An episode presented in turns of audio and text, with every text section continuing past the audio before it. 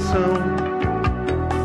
Não dá pra falar muito não espera passar o avião. Olá, galera! Começando mais um especial do podcast 45 minutos. Esse aqui provavelmente o especial mais tradicional do nosso projeto, já que nesse programa a gente está gravando aqui o sexto, o sexto audioguia da Série B, competição que a gente ama tanto, que a gente tem tanta familiaridade e que agora em 2019 a gente volta a abraçar com todas as nossas forças. E aí, passeamos pela história dessa competição, dessa Série B, as mudanças de regulamento, de número de participantes, de relevância da competição. A gente se debruçou sobre os números, principalmente da, dos desempenhos dos clubes nordestinos na Série B ao longo de todos esses anos. A gente compartilhou aí memórias, fomos para uma parte de testemunhos lúdicos e românticos das nossas experiências com a Série B e também fizemos nossas tradicionais projeções. É, é, compartilhamos com vocês aí as nossas expectativas para essa edição 2019, Fred, em que a gente vai ter a menor participação de equipes do Nordeste em toda a história da Série B. Exatamente, Celso. São apenas três clubes: Esporte, Vitória e CRB. Para uma competição que já foi dominada, pelo menos numericamente, pelos clubes do Nordeste eram maioria, foram perdendo espaço e hoje é, entra para essa edição 2019 numa exceção histórica de ter apenas três clubes. Não é um quadro péssimo para a região. Por quê? Porque quatro estão na A. Então, se você somar A e B, o Nordeste tem sete clubes. Já teve 11, que seria um recorte bem mais robusto.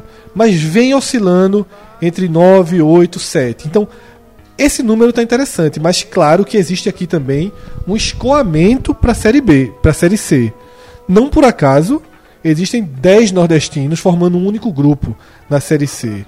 E lá estão clubes tradicionais, como Santa Cruz e Náutico, cuja história pertence muito mais à Série B do que à Série C. Então, dando um panorama desse ano, são quatro regiões representadas. O Norte não tem clube na Série C e apenas 10 estados. Tá? Você tem aí pouco mais de um terço é, do país representado por estados na Série C, na Série B. São seis clubes de São Paulo, quatro do Paraná, dois de Santa Catarina, dois de, Goi de Goiás, um de Minas, um do Mato Grosso, um do Rio Grande do Sul, um de Pernambuco, um da Bahia e um de Alagoas. Eu falei que são quatro regiões e dez estados. Em relação às cidades, são 17 cidades. E aqui entra o que talvez seja a maior peculiaridade da Série B em relação às outras divisões. É a série onde há menor incidência das capitais. É a única divisão em que as cidades, abre aspas, do interior, porque algumas eu não sei se cabe definir como interior, mas cidades que não são capitais, são mais comuns do que as capitais. São oito capitais apenas: Recife, Salvador, Maceió, Goiânia, Floripa, Cuiabá e Curitiba, e nove cidades não capitais: Campinas, Bragança, Ribeirão Preto, São Bento, Barueri, Criciúma, Pelotas, Londrina e Ponta Grossa. Então é a divisão mais interiorana do futebol brasileiro. Mas entre a geografia e a história, a gente vai passar aqui o recadinho da Clínica Horto, que oferece a você 14 especialistas nas diversas áreas aí da ortopedia e da traumatologia para cuidarem da sua saúde, para dar aquele upgrade que você merece, né? Que cuidar da gente é uma das coisas mais importantes que a gente deveria fazer e é uma das coisas que a gente mais relega, né? Uma das coisas que a gente mais deixa para lá, a gente acaba postergando os cuidados com nós mesmos e a gente acaba, obviamente, pagando muito caro por isso a médio e longo prazo. Então, não deixa aquela sua dorzinha se acumular, não trate dor com remédio, com analgésico, com anti-inflamatório. Isso causa uma série de, de reflexos bem negativos no seu corpo. É, porra, anti-inflamatório, de maneira geral, é bem ruim para o metabolismo, pode lascar seu estômago. Então, em vez de você ficar se medicando sozinho, procure um dos especialistas da clínica orto, que ele vai ter a solução adequada para o seu problema. Né? A gente está falando aí de coluna, tornozelo, joelho, ombro, pescoço. São coisas que acometem realmente é, a nossa correria de E às vezes até cotovelo. e às vezes até cotovelo. Nos dois sentidos. é, às vezes dá aquela dor de cotovelo. Tem dor de cotovelo que a clínica Orto vai conseguir cuidar. Tem dor de cotovelo que só o tempo e novas vitórias. De ouvido não tem jeito. não na Orto. a turma meteu uma dor de ouvido aí, né? Porra, foi uma das maiores cartas que eu já vi jogarem na mesa aí. Faz o seguinte, galera. Se você Professor, não. Só pra passar pra ti, que eu tava aqui até caladinho ouvindo o, o velho. Mas assim, o, a turma sentiu ouvido, foi? Sentiu ouvido. Sentiu ouvido. E foi, ouvido. E mas foi, foi certo. Pela originalidade. Ok. Foi ok. Jogou a fotinha com soro no braço e. É, ganhou a anistia. Pegou um canudo e um bandeira ali e colocou, meu irmão. Vocês já perceberam, inclusive, que o João não está por aqui para acompanhar esse começo do programa, parte da geografia, parte da história, mas uma hora ele chega. Vai se tratar aí, vai tomar um remedinho. É muita confiança de Celso. Viu? Eu tenho confiança, eu tenho confiança nessa equipe aqui. Galera, então fica aí o recado para vocês. Clínica Orto funciona das 8 às 22 na Estrada do Encanamento, número 459, e o telefone é o 99690 0871. Pode mandar seu WhatsApp lá para tirar sua dúvida sobre consultas, atendimentos, planos, forma de pagamento. O pessoal vai lhe atender da melhor forma possível, como é o padrão da Clínica Orto. Agora sim, vamos pro áudio guia.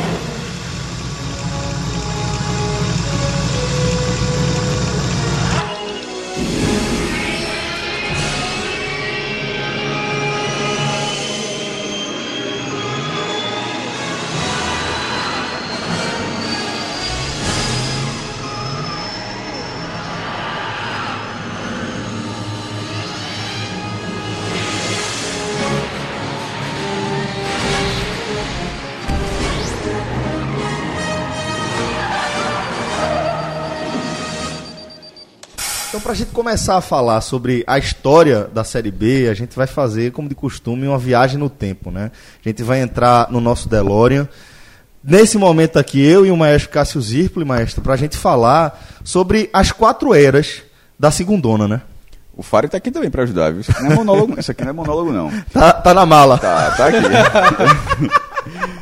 são, são quatro eras, Celso. É, a primeira, o, a gente botou aqui uma aspa, eu pedi para colocar aspa, porque eu trabalho com o Tasso Fred, não gosta muito, mas ok. Eu concordo com o Vale Nada, mas é um Vale Nada com aspas, que a gente pode explicar melhor depois, que vai de 71 a 72. Depois, a era que tem o estadual como base, que vai de 80 até, é, até 86. 87 vai ser um caso à parte, que vai ser uma transição. E a gente não pulou os anos não, tá? Porque realmente não teve segunda divisão de 73 e 79. Era, todo mundo jogava, todo mundo era Série A. ou você era Série A ou você não era nada. Não existia, não existia meio não tem meio termo. Era, numa dessa deu 94 times de 79. Foi literalmente todo mundo. aí, ainda falando das eras, a gente vai para a era clássica, que é de acesso e rebaixamento, onde fica, onde fica muito mais aceitável dizer que o time é de Série A, Série B ou Série C porque ela é totalmente baseada no mérito esportivo, não tem nenhum tipo de outra classificação que o coloque aí. Eu, por exemplo, só considero que existe Série B no Brasil a partir de 1988. E, existe... Antes disso era um torneio que até tinha outros nomes, como Taça de Prata, mas não, o esse... elo entre as divisões começa aí. Sobre o nome eu não faço, não vejo problema, até porque quando chamava Taça de Prata, a primeira divisão era chamada de Taça de Ouro. Então, assim, ela era só uma nomenclatura do troféu. Mas é mais de uma era, né, como você estava falando. É... e em relação ao recorte, concordo em parte com o Fred. Se, você, se, alguém fizer um recorte de como é desempenho da Série B só de 88 para frente, eu acho bem aceitável. Porque, é, como a gente, a gente vai debater mais para frente, mas é totalmente dentro do mérito esportivo. E, por fim, ainda, curiosamente, dentro desse, desse cenário, porque ainda tem um acesso a rebaixamento, mas com um formato muito distinto, que é quando a competição, inclusive, ganha visibilidade. Em algum momento, jogar a segunda divisão era uma vergonha absoluta, porque você realmente ficava à margem do futebol. Nos pontos corridos, simplesmente todos os jogos da segunda divisão passam na televisão. E isso acontece desde 2016, 2006 na segunda divisão. A, a, os pontos corridos na primeira começaram em 2003, na segunda divisão em 2006. Jogar já entrou espelhado aí, né? Já, já. E de volta que você está falando, né? Isso, e, e também é, de, de, formato semelhante ao Igual, da Série A, a, né? Desde 2006, primeira e segunda divisão, tem, elas têm o mesmo formato. E, é, é, sem dúvida alguma, é uma, é uma era à parte, mesmo mantendo a estrutura de classificação desde 88.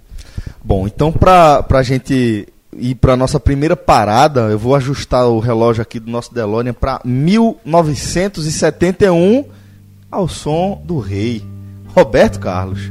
Meu pai um dia me falou para que eu nunca mentisse, mas ele também se esqueceu de me dizer a verdade da realidade do mundo que eu ia saber dos traumas que a gente só sente depois de crescer. Mas pra gente abrir aqui, vamos explicar as aspas aqui nesse Vale Nada. Primeiro, vale. A, a aspa é porque eu, é, é, as aspas estão ali justamente porque é, é, o, é, o vale, é o vale sem valer. Primeiro, vale o título, vale uma competição movimentar os clubes na competição nacional naquele ano, 1971, mas não valia acesso. Criaram uma segunda divisão que simplesmente não, legava, não levava a lugar algum. Isso não, e só deixando claro que isso não é inédito na história, isso aconteceu, já, já aconteceu em, em, campeonatos estaduais e tal, isso, em, outros, em outras competições por aí. É meio bizarro, mas não é inédito. Mas, junto com o 72, foram os dois anos onde valeu essa regra tosca. Fazer um campeonato de segunda divisão que não não dava acesso nem no ano seguinte, nem no mesmo ano, em, em, em canto algum. Enfim, ela, ela foi um campeonato centro-sul. Parece ser óbvio, mas vai, vai fazer um sentido explicar porque é centro-sul. Porque eram duas chaves, é, desculpa, norte e sul, porque é, é centro-sul versus a chave norte.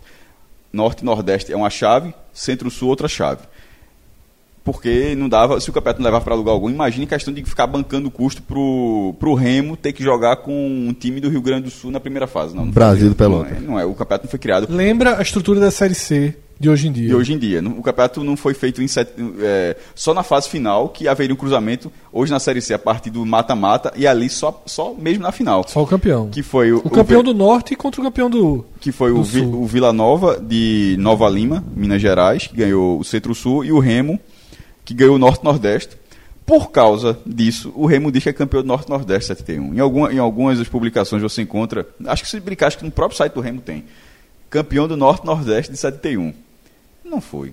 Tendo esse cruzamento, o Remo ganhou o primeiro jogo, ficou perto do título, o Remo. Perdeu o segundo, 3 a 0 e no, na, na, na, terceira partida do playoff, o Nova Lima ganhou a Série B. O que é curioso é que o Atlético Mineiro ganhou a Série A. Então, assim, o futebol mineiro naquele momento ganhou as duas divisões é, de, uma, de uma só vez no mesmo ano. Aí a gente vai partir para 72, que é basicamente o mesmo formato de não ir para lugar nenhum. Mas por que o basicamente? Porque o Centro-Sul disse, eu não quero jogar esse negócio não. Ficou só uma banda. Ficou só o Norte-Nordeste. Ficou só o Norte-Nordeste. É, eu quero. Aí, tu pode jogar? Aí aconteceu. É, e tem um detalhe. A tua Norte também não quis, só pra ficar claro. Foi só Nordeste mesmo. Foi certo, bota pra jogar aqui, bota pra jogar. Aí no, no chegou o G4. Dos Sampa... quatro, ponto cardeal ficou um, né? Não, você, os caras que passam assim batido, o cara pega assim, porra, G4 foda mesmo. América de Natal, Atlético de Alagoinhas, o que fez a semifinal com o Bahia no Campeonato Baiano de 2019. O Campinense e o Sampaio. Pô, o Nordeste botou pra lascar. Botou, mas não tinha opção. Assim, era, ou colocava ou colocava. A final foi jogo único, Sampaio e Campinense, um a um. Com, sabe o que eu acho o mais curioso disso tudo, além de ter uma competição só com nordestinos?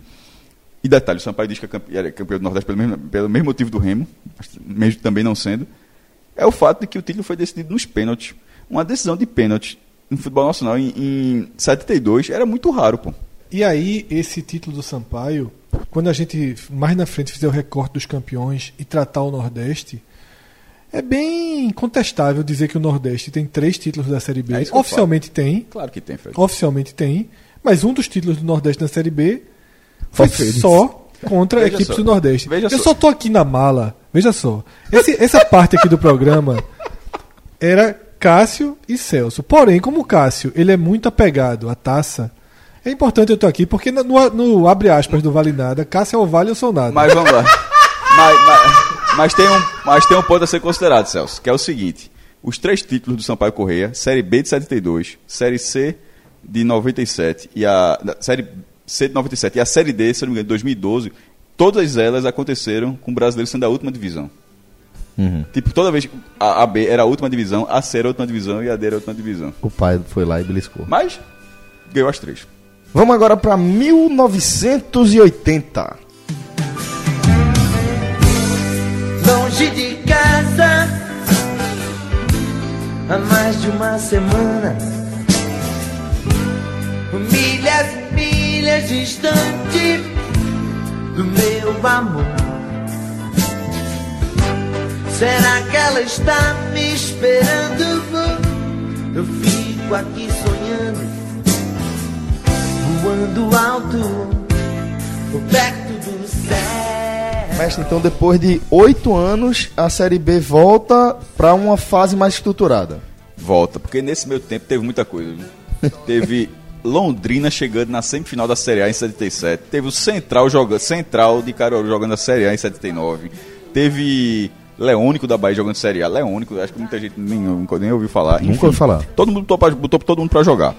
Chega 1980 e aí começa a dar uma reestruturada no futebol brasileiro. Aí chega nessa transformação, é, o que se escolheu por aqui foi o seguinte, porque os estaduais tinham muita força, também é, um, é, um- é algo que tem que se falar, não havia campeonato estadual na Inglaterra para ter, e aqui os campeonatos estaduais tinham uma relevância nessa época muito grande, é, tomavam a maior parte do calendário, inclusive o campeonato brasileiro ficava com a menor parte. Isso é, essa é uma visão primordial para desse tempo para você entender. E aí variava de estado para estado. É, de Pernambuco, não decorei todos aqui, mas, por exemplo, São Paulo é que tinha mais vagas. Pra, mas Pernambuco tinha três vagas na, na Taça de Ouro. E quem. É, não, desculpa, Pernambuco tinha duas vagas na Taça de Ouro e, se eu não me engano, duas na, na, na de prata. Mas veja só, a Bahia ter duas na de ouro estava resolvido. Bahia e Vitória. Se, se, a- se o Ceará tem duas na de ouro, não sei, se- acho que não sei se era duas, tinha uma na de ouro, aí já tinha uma confusão. Mas na Bahia estava resolvido. Aqui, como tinham três times é, de, de peso, um sempre ficava de fora. Mas, mas ele não ficava plenamente de fora, porque ainda o que a galera criou nessa época? Isso vai durar alguns bons anos, na década de 80 os da vaga da taça de ouro começam a disputa da taça de ouro. O quem vai para prata vai para prata. Só que na prata a primeira fase ela classificava para a segunda fase da taça de ouro. Ou seja, o acesso era disputado no mesmo ano. Então acontecia de um time é, começar, não se classificou no estadual para a taça de ouro, começa na, na de prata, mas consegue jogar a taça de ouro do mesmo ano. E na maior parte das vezes, os times grandes conseguiam essa classificação. E nos grandes eu estou colocando inclusive os pernambucanos também, assim, não é, só pra, não é G11 não. É, aqui, aqui era, era, aqui era G11,5. É porque eu já estava no meio do jejum do Botafogo aqui. Né? O Botafogo vai ficar uns 10 anos sem ganhar, vai ganhar só em 89. Mas ok. É, o que aconteceu? Nessa época, Náutico e Esporte conseguiram a classificação. Por exemplo, em 80, o Esporte conseguiu subir para o mesmo ano. E em 81, o Náutico conseguiu subir no mesmo ano. Agora, veja só. Em 81, no ano que o Náutico conseguiu, subiu também o Palmeiras. E o Bahia? Porque, aí que tá. Porque do vice-campeão baiano. Não é porque só tem uma vaga, não. É porque deve ter dado uma farrapada do Campeonato Baiano. No ano seguinte, em 82, é, o Corinthians disputou a Taça de Prata. E, e, se eu não me engano, o, o, Palmeiras disputou duas vezes. É porque uma, ele realmente não conseguiu, ele não conseguiu a classificação. O Palmeiras disputou dois, dois anos. Então, Cássio, isso, esse elevador no mesmo ano, ele dura de forma organizada até 83, passando quatro clubes. Em 84 já muda a regra e só passa um. Mas é importante dizer que o campeonato não acabava, Fred. Isso. Veja só, é, isso que você falou, são, eram quatro times, por exemplo, aqui, 80, para Esporte, América de São José do Rio Preto, Americano de Campos e o Bangu.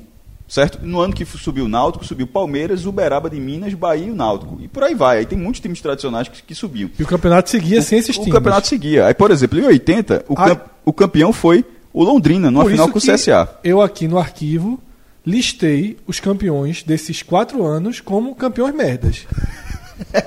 Caramba, meu irmão. Mas faz sentido. Mas merda é fofo. É porque, é porque ele é o primeiro que não conseguiu o objetivo mais Exatamente, importante. né? Ele é o quinto. É, o Eu, quinto. eu Série concordo com isso, mas eu, eu, eu, É eu deixo uma porteiro. pondera- mas eu deixo uma ressalva. Que eu É. até falei que eu falei para Ué, Fred o seguinte. título para porteiro. É, como? Título pro porteiro. É o título pro porteiro. É. O quinto. Não, o, quinto, porteiro né? no sentido daquele porteiro do G4 que se Sim, fala. Isso, porque é a mesma isso. posição. Quem subiu não significa que eram as quatro maiores, quatro maiores potências, os quatro melhores times da competição. Foram os, os times que obtiveram sucesso naquela fase. A tendência é que, que, que fosse. Eu só estou querendo dizer que não necessariamente um time que ficou a um ponto perdeu a vaga e depois continuou, continuou, continuou, ganhou o campeonato, não era bom. E eu, eu vou dar o exemplo do Guarani. Porque. é, E 81, né? Que tá falando, o né? Guarani vai ser o campeão de 81. O campeão foi, em 80 foi o Londrina, ganhou do CSA, empatou 1 a 1 e depois ganhou lá 4 a 0 É, o CSA é um caso à parte na segunda divisão, a gente vai falar daqui a pouco dele. Aí o Londrina do Paraná, que eu tinha falado há pouco, que tinha sido semifinalista da Série A, tá aqui já na, na B, né? Em 81, o Guarani é campeão da Série B. Significa que ele não subiu. Ele não pegou a, ele não, primeiro, ele não obteve a classificação através do Campeonato Paulista para pegar a taça de ouro. Pegou a classificação dele foi para a taça de prata e na taça de prata ele não subiu no mesmo ano, e ganha- mas acabou jogando, jogando e no final ganhou da Napolina de Goiás e foi campeão. O Guarani tinha sido campeão da Série A em 78, três anos antes. Três anos antes. Ele, ele- não é que ele estava há três anos antes ele ganhou a B depois ganhou a A, era o contrário. Ele ganhou a A em 78, três anos depois ele estava ganhando a B por causa disso. E em 82, quando ele jogou a taça de ouro, porque tem isso, o campeão ele ainda ah, valeu alguma coisa. Ó, pelo menos o campeão joga a taça de. O ano seguinte, É. né? O que aconteceu? Ele ficou em terceiro lugar na Série A. O time Guarani era bom, Sim. sim. muito bom na verdade. Mas fracassou nessa primeira fase. Por isso que eu tô, é essa, foi essa ressalva que eu falo. Não significa que, que é um campeão merda. De- não, não, não acho. Pra mim, o primeiro campeão da Série B Ah, é o Berlândia. 84. 84, porque Dentro dessa fase ainda. ainda subiu o elevador no mesmo ano, mas só subiu o campeão. Agora a diferença é que já, já tinha voltado o inchaço Pô, tem mais de 40 times na primeira divisão, da, Fred. série, da, da primeira divisão. Então, não, não, também, não, não, não, não. Veja, tá desde 80. A primeira divisão ela tá, ela tá, ela tá inchadinha desde. eh, Faltou inclusive dizer isso aqui. Não é uma primeira divisão com 20 times, né? É Sim, primeira é divisão com com, inchada. 40. Essa segunda divisão tá acontecendo, tem 40 jogando a primeira. Então, assim, eu não vejo muita diferença pro título do Uberlândia, não. A Nata tá jogando a Série A do mesmo Tá jeito. jogando a Série A, isso. Então, O- hoje, hoje o Uberlândia, com a divisão, estaria jogando a terceira divisão. estaria. Mas é o primeiro que pelo menos teve o, o mérito, o prêmio De jogar com todo mundo. ao título de ser campeão. Só subia um. Ou Olha seja- só, fizeram a série, fizeram a taça de prata em 84 e disse assim, ó, meu irmão, acabou esse negócio de subir quatro. Só vai subir um. E é o campeão. E aí foi o Uberlândia. Então, pra mim, ele tem o, o perfil. O Uberlândia que tem, se eu não me engano, é a cidade, não o clube. O maior estádio de futebol do interior. O Uberlândia fica no interior de Minas Gerais. Triângulo Mineiro. Em algum, em algum momento a galera disse: que tal fazer um estádio de 75 mil lugares aqui em Uberlândia? Turma, bom, é pra saber. A galera fez um estádio de 75 mil lugares em Uberlândia. É grande. grande? Uberlândia, Uberaba Recebeu o jogo da Copa América. e Araguari, se eu não me engano. E se você acha meio confuso assim, imaginar, conceber uma série, uma série B onde você consegue acesso para jogar a Série A no mesmo ano e a Série B continua para ter um campeão completamente diferente, porque a gente ainda não chegou aqui nessa fase que a gente vai começar a destacar agora, né, Fred? É quase que uma era à parte. Que eu defini como a era do caos, mas ela está dentro ainda desse recorte. Porque 85 é um campeonato que já embaralha as regras do que vinha sendo feito no país. E aí, daí pra frente, todo mundo já imagina e Cássio vai detalhar. Qual é a grande diferença de 85? A Série B, ela deixa de subir, não só deixa de subir no mesmo ano, como ela não vale absolutamente nada. Volta para o cenário de 71, 72, que você disputa um campeonato paralelo. Tá? Isso aconteceu porque os 44 clubes que integravam a Taça de Ouro, eles já foram divididos dentro da Taça de Ouro em quatro grupos, onde A e B tinham um, um peso técnico de tradição muito maior do que o C e D. Detalhe, avançando a mesma quantidade de clubes. Então, é, a, galera confusão. prior- prior- ou seja, priorizava a renda, né? Exatamente. A confusão de 87, ela não é desvinculada de tudo o que aconteceu no país. 85 já tem isso. O campeão e o vice da Série A, eles vêm dos grupos de baixo. O Curitiba, ele, ele vem do clube de cima, na verdade. O Bangu vem do grupo de baixo. E o Curitiba, não por acaso, ele vai ser campeão com saldo negativo de gols. Mas aí é pela quantidade de, de fases que tinha na primeira divisão, né? É, eram várias fases, dando só um exemplo aqui.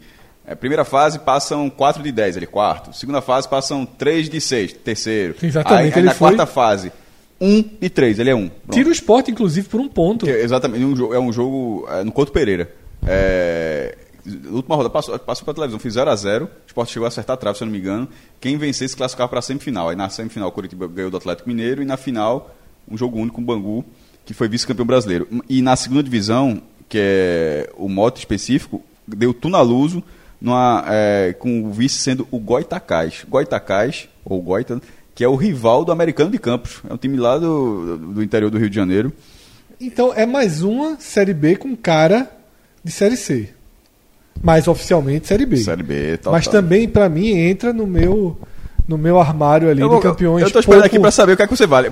Vai- porque vai chegar agora. Então vamos pular para 86. É, eu perguntar o seguinte, Cássio. Eu, eu pulo pro 86 fazendo a seguinte pergunta. Eu tenho para você, mas Pode chamar 86. Em 86 existiu Campeonato Brasileiro da Segunda Divisão. isso se discute até hoje, certo? Primeiro ponto. É aquela história do, do torneio paralelo. Mas é que o tá. quê. É o nome oficial do torneio. O que, o que chega é 86. 86 começa dizer, ó, não dá mais para ser esse formato. Vamos agora, finalmente os caras, ó, esses ingleses, é, talvez dê certo a ideia dela, pa- parcialmente. Talvez ele entenda alguma coisa. Talvez, né? não, talvez eles estejam certos. É, é, é.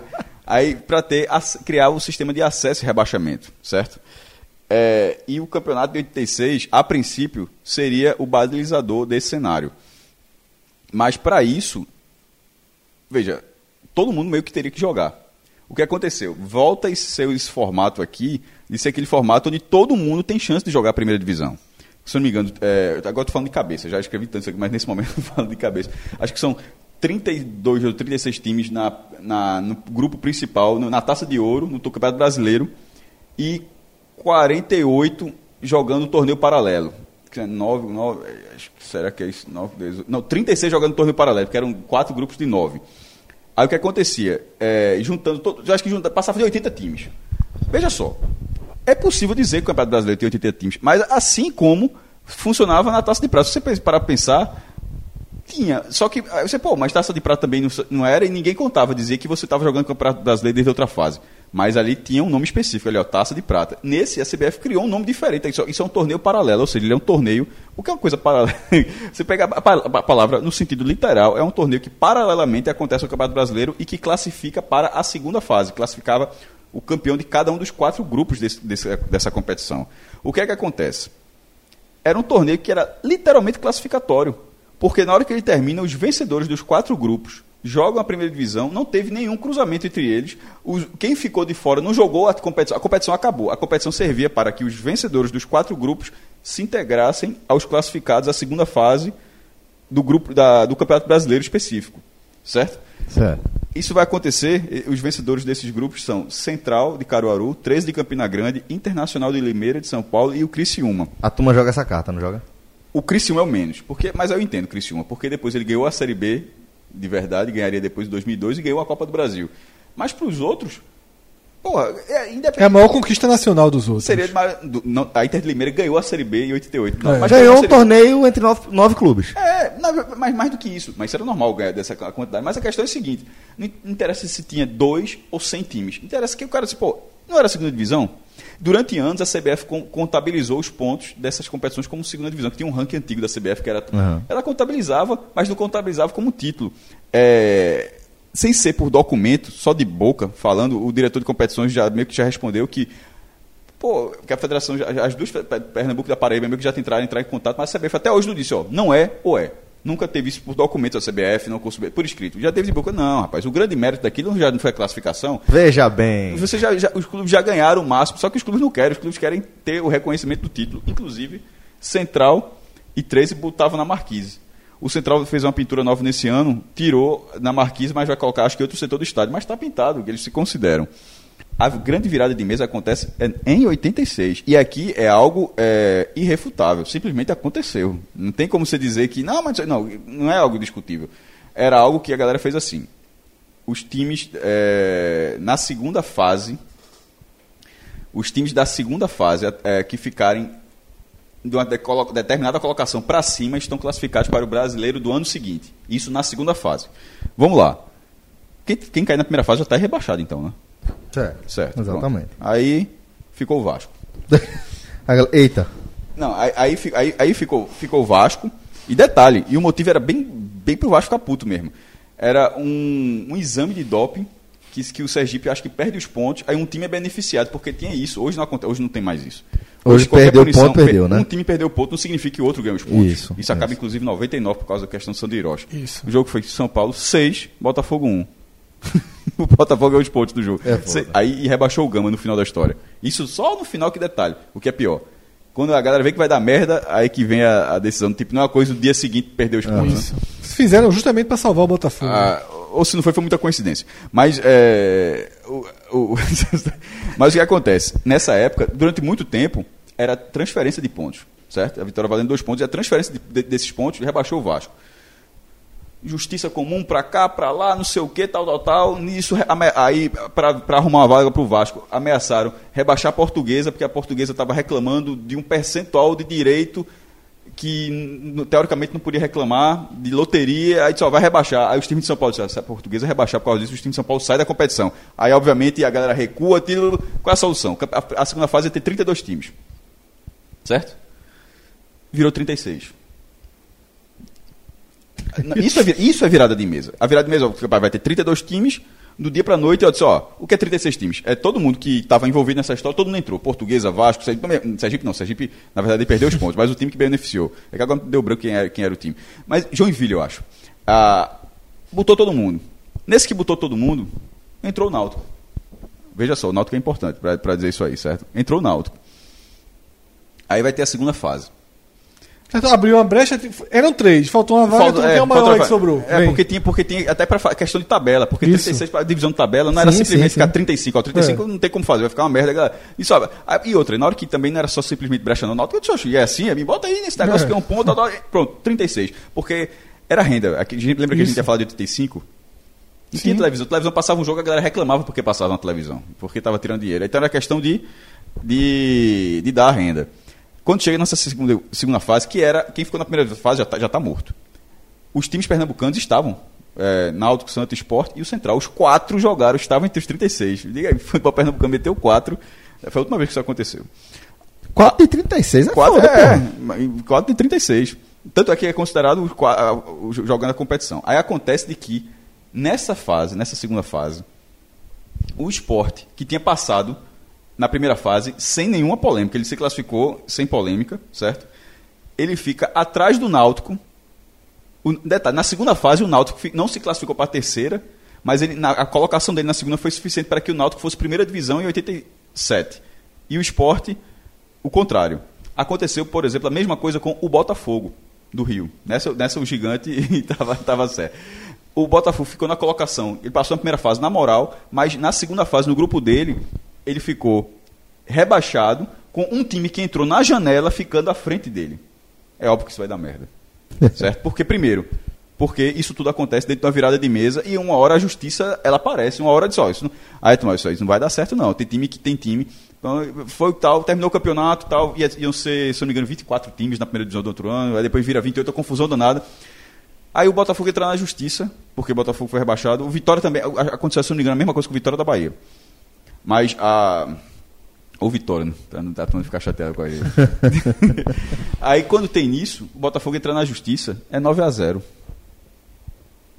É bronca. Ganhou, aí recusa 9 a 0 Aí entra todo mundo junto. Não, não é todo mundo. Entraram alguns. Sim. Aí entraram os que. Entraram todos que Tinha o mesmo direito que do Botafogo. passados na primeira fase e que perderam a vaga na segunda para um time que entrou na janela. Isso. Certo? Aí, inclusive, o segundo foi o esporte.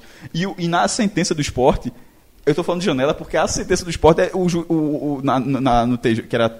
Não era nem TJD, era outro nome, que era Tribu- Tribunal de Recursos Especiais da CBF. Não era, é é outro nome que a galera usava. O, o- não é a, a palavra do esporte, é a palavra do, juiz, do, do, do juiz lá que justificando inclusive porque ficou atrás do Náutico um time que entrou na janela. Isso é utilizado. Mas ao mesmo tempo, veja só, para ficar claro, não significa que o Náutico é o não. Porque o Náutico, ele, o regulamento não foi aceito Tinha naquele direito momento, dele. ele tinha o direito dele. Só que quem perdeu o direito foi prejudicado. O Náutico não vai, ou seja, Quando se coloca o Botafogo, não tirou quem ficou na frente dele, não. Quando coloca o esporte, não tirou o Náutico, não. Nessa história, o campeonato que em 87 ia ter 24, 28, chega a 32. Quando resolve, quando termina a história. Todo mundo que tem, quem tem direito nessa porra? 32, pronto. Aí bate o martelo, fecha pum, 32 e aí vai Todo pra outra mundo história. sabe o resto da história. Só que quem sobra vai jogar os módulos Azul e branco. azul e branco. E a CBF não reconhece o azul e branco como Série B. Não reconhece como nada naquele ano, né? Ficou no vazio. Veja só, para a CBF, Não existiu. não, não- ela não trata de divisão no Campeonato Brasileiro, em nenhum momento. O que ela trata é o seguinte. Tanto que fala assim, isso não, isso não é tratado, o que trata é o seguinte. O troféu, da, da- a taça das bolinhas, aí chama, chama Copa Brasil ou o troféu Caixa Econômica Federal. Você pode chamar Certo. que é aquele da, a taça Sim. das bolinhas. Se o cara não souber essa altura do campeonato, tá morto aqui também. Né? A taça das bolinhas. No Campeonato Brasileiro de 87, a taça das bolinhas só seria disputado entre. Porque os quatro módulos aconteciam, aconteceram para, de forma paralela. Mas a Copa Brasil e as vagas a Libertadores seriam disputadas apenas entre o cruzamento amarelo e verde. Azul e branco nem, nem cruzamento teve entre eles. Tanto é que se considera que o campeonato da segunda divisão são dois.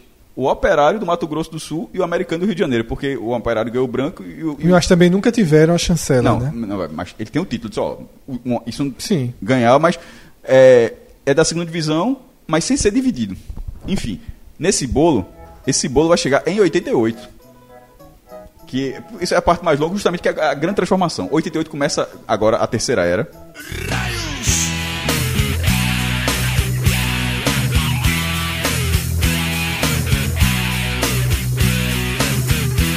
Ficou por uma tal suruba Não pude ir, Maria foi no meu lugar Depois de uma semana ela voltou para casa Toda arregaçada, não podia nem sentar que vai de 1988 até 2005, e inclusive esse é o motivo de a gente estar com esta trilha sonora aqui. Que é um dos clássicos desse período. E, E também, também período- virada. Não muito na segunda divisão, viu? Teve algumas, mas teve mais na Mas primeira. ela foi atingida, né? Ela é diretamente Claro é atingida. Porque é um período em que, ok, estabilizamos o elo entre as divisões, existe acesso e rebaixamento. Agora podemos chamar. Estadual agora só vale para a segunda divisão. Exatamente. Primeira, primeira divisão só joga quem conseguiu o acesso via segunda divisão. Ou, fica, ou quem ficou, né? Sim. Ou quem Sim, ficou na Série mas, A. mas é, mas- mas é justo explicar até porque não havia isso antes. Você, Isso. você É. jogar a primeira divisão não significa que, que você, Você era joga. quarto e não jogava no outro ano. Inclusive, agora ficou muito para trás, mas quando a gente tá falando lá daquela era da classificação do estadual, em 83, o Sport era tricampeão pernambucano, 80, 88, 82. Quando chegou em 83, o Sport ficou em terceiro lugar. O Sport jogou a taça de prata no ano seguinte, não subiu. Que- aí eu falo assim, o que é que tem? Isso não acontecia? Em 82, o Sport tinha ficado em oitavo lugar na Série A. Veja só, se você olhar o histórico do Sport lá, oita- 82, oitavo, 84, um tracinho. Não faz, não faz sentido, né? Então, pra- por isso se aplica o que o Celso falou. O, é, só jogava a primeira divisão, obviamente. Quem não caiu e os times que subiram da segunda divisão. Não havia outra forma de jogar. E pra mim, a partir daí, surgem os campeões de verdade da Série B. A gente pode colocar o Uberlândia, que ficou flutuando ali em 84, mas de 88 pra frente, os campeões da Série B são Inclusive o nível técnico sobe porque a Série A ela começa a ficar mais enxuta. Então, assim, é, times de, de, maior- de mais torcida, de, de- de- com tradição, começam a disputar a segunda divisão também. É, o 88, que é o primeiro ano, ele acontece primeiro pela formação da primeira divisão, que seria os 16 do módulo verde e os 8 do módulo amarelo, para formar 24. Essa foi um, esse foi um dos acordos lá para a formação do, do. Aí tem 20, aí acaba jogando 24 times, né? E o Náutico acaba fazendo a final com a Inter de Limeira. É, é, um jogo único e da Inter de Limeira os, os dois sobem. Durante o bom tempo era só tinha isso, o nível de dificuldade. Só campeão e vice. Tinha, isso era era, era, era um grande problema. Talvez, talvez, é, Maestre Fred, é, quem essa, essa era, eu acho que é bem importante a gente analisar, porque de certa forma a gente alcançou bem, né? A gente parte dessa era, principalmente, a gente alcançou bem, bem mesmo. E vou citar aqui é, um dado que Fred trouxe na pauta, que a gente, em 93 e 2000, a gente não teve Série B. Eu vou citar isso aqui, Fred, porque serve para ilustrar o, o que você falou, de como é, a gente veja algum sentido, de como a gente já respeita quem vão ser os campeões dessa, desses, desses- dessas competições, mas Pra gente que hoje disputa, que está acostumado a consumir o futebol, onde você sabe que ano que vem vai ter Série A, que vai ter 20 times, quem são os 20 times, quem são os 20 times que vão jogar a Série B, ou, talvez, quantas rodadas vão ser, como é que vai ser o formato, talvez seja difícil a gente perceber como há pouco tempo era sutil e era frágil, como o futebol ele estava suscetível ao desejo de quem tinha de fato mais força. É. Né? Há pouquíssimo tempo, a gente está falando dos anos 2000, esse- 2000 o não teve Série B. 93 e pô. 2000. 2000 é o caso de que Cássio já explicou. Mas, né, vai que é falar, caso- mas pode detalhar, né? Como- falando, começando por 93, do G11, o primeiro a, rebaixar, a ser rebaixado foi o Grêmio. Em 91, numa reviravolta incrível, porque era o esporte para ser rebaixado. O esporte era o lanterna até a última rodada. Aí precisava vencer o Flamengo e precisava que Grêmio e Vitória perdessem. Os dois perderam, os dois acabaram caindo, Vitória e Grêmio. Aí o Grêmio joga a segunda divisão de 92. O Grêmio já era campeão mundial em 83. Veja só, ou seja, nove anos depois, um time campeão mundial estava jogando a segunda divisão. É, Qual foi a virada de mesa né, de- de- desse período? Não foi co- recolocar o Grêmio na primeira divisão. Foi simplesmente fazer a segunda divisão de 92 com 12 vagas de acesso. Isso é, isso é, uma, isso é uma virada de mesa sutil. Não tão sutil porque todo mundo percebe o objetivo. Veja, de 88 a 91, subiram dois times. Aí quando chega a 92, quando cai um, um time desse porte, aí iam subir 12. Com, é, e com isso, a primeira divisão de 93, o Grêmio subiu, o Grêmio ficou em nono lugar. Quando o Grêmio chegou na fase que garantia dele o acesso, ele largou o campeonato. Não é que o Grêmio não conseguiu ser campeão, não. O Grêmio. É porque é- era uma visão diferente. Ser campeão, ser campeão na seg- segunda divisão era uma grande mancha. Então, olha só, que a gente só jogou para buscar o acesso, ficou em nono lugar, conseguiu acesso, largou o campeonato. Aí no outro ano, foram o campeonato da primeira divisão subiu de 20 para 32 times. E a segunda divisão não aconteceu. O que aconteceu em todos os estádios do Brasil foi, é, foram torneios seletivos em todos os estádios para darem vagas para compor a segunda divisão de 94. Em Pernambuco foi um triangular é, entre Vitória, Central e Paulistano. O Paulistano ainda jogava um dos últimos anos do Paulistano e o Central venceu o triangular e ganhou essa seletiva. Ou seja, por causa de um clube, des- desfizeram toda uma estrutura. Vê que absurdo. E era Série A, Série B e Série C. Ou seja, em 92 tinha uma estrutura já grande e tudo isso foi desfeito para viabilizar a volta de um clube ou facilitar. E no, em 93 só tiveram 32 times, com o resto de todos os clubes disputando seletivos. Então, assim, isso foi o primeiro absurdo. Mas é preciso ser dito que, política à parte, é, o, o Grêmio ele subiu no campo. Agora subiu com uma facilidade incrível. Isso aí não tem como. O- o- como é que a segunda divisão vai ser afetada depois? Em 96. Em 97, na verdade. Era para era pra ter o Fluminense. Caíram Fluminense e Bragantino. O Fluminense não jogou a segunda divisão. Isso, então, para mim, a segunda divisão foi, afetada. Foi afetada. E detalhe, é afetada, inclusive, como produto, porque é, é um campeonato que seria mais valioso, o campeonato que daria mais da renda, poderia ter mais um maior interesse da televisão. A televisão começa a transmitir jogos, inclusive, nessa época. 94, as finais da É segunda quando a gente já divisão. começa, é a era dos quadrangulares, né? A gente começa Não. a conhecer os quadrangulares. Em 96 já tinha quadrangular. Já tinha. Embora, não, mas 96 eu acho que não passou. 97 passou. 96 eu acho que. é, eu- não, foi o Náutico. A última rodada, a Náutico foi em terceiro lugar, subindo dois. A última rodada foi contra o União São João, escutei com Isso um que o rádio. João já contou essa história várias Adilson, vezes. Adilson que ele- Couto. Não, aquele conta é de 97, que é Ponte Preta, que ele É. perde a prova. Isso. Mas essa passou. Ele perdeu a prova justamente porque ele quis ver o jogo, que passou no domingo de manhã na Band com o Luciano do Vale. Então, assim, de 97 pra frente, o- os jogos já começaram a aparecer na segunda divisão. E em 98, aí finalmente o Fluminense joga a segunda divisão. E cai. ele joga a segunda E divisão. aí, Cássio, a última, o último ano afetado é 2000, né? Que é justamente o caso que a gente falou antes, de Sandri Roche, do Gama. É, veja só, poderia ter sido afetado em 98, mas em 98, é, eu lembro até que o- Santa Cruz ganhou os pontos e o Santa Cruz meio que escapou naquele jogo contra o Volta Redonda, o gol de Hall, com 55 mil, mas depois ganhou os pontos e até jogou a- o mata-mata contra o Paysandu. Mas nisso, o Fluminense não conseguiu virar. O Fluminense foi jogar a terceira divisão. Isso. Então meio que já a- ali, ó, acho que a galera E começou a achar- caiu, né? não, não, caiu da B pra C. É. Da C, da C e quase foi eliminado na primeira fase. Aí o Fluminense ganhou os pontos. é. Ia ser absurdo, inclusive. É, contra a Napolina. Mas eu digo o seguinte: quando o Fluminense foi jogar a terceira divisão, meio que já começou a dizer, ó, tá melhorando no sentido de tá. Quem tá caindo, tá caindo. Mas aí vai pra 99 com o caso que a gente falou de Sandro Hiroshi, que vai pro Gama, que não aceitou aquela resolução, que vai pra justiça, briga, a ponto de a justiça falar: ou existe o Campeonato Brasileiro com o Gama, ou não tem. Em no- em 2000 em 2000 ou não ter Campeonato Brasileiro. Brigaram, brigaram, o CBF brigou, inventou um novo campeonato, Copa João Avelange, que todo mundo sabia que era o Campeonato Brasileiro, e a justiça disse, não adianta a CBF.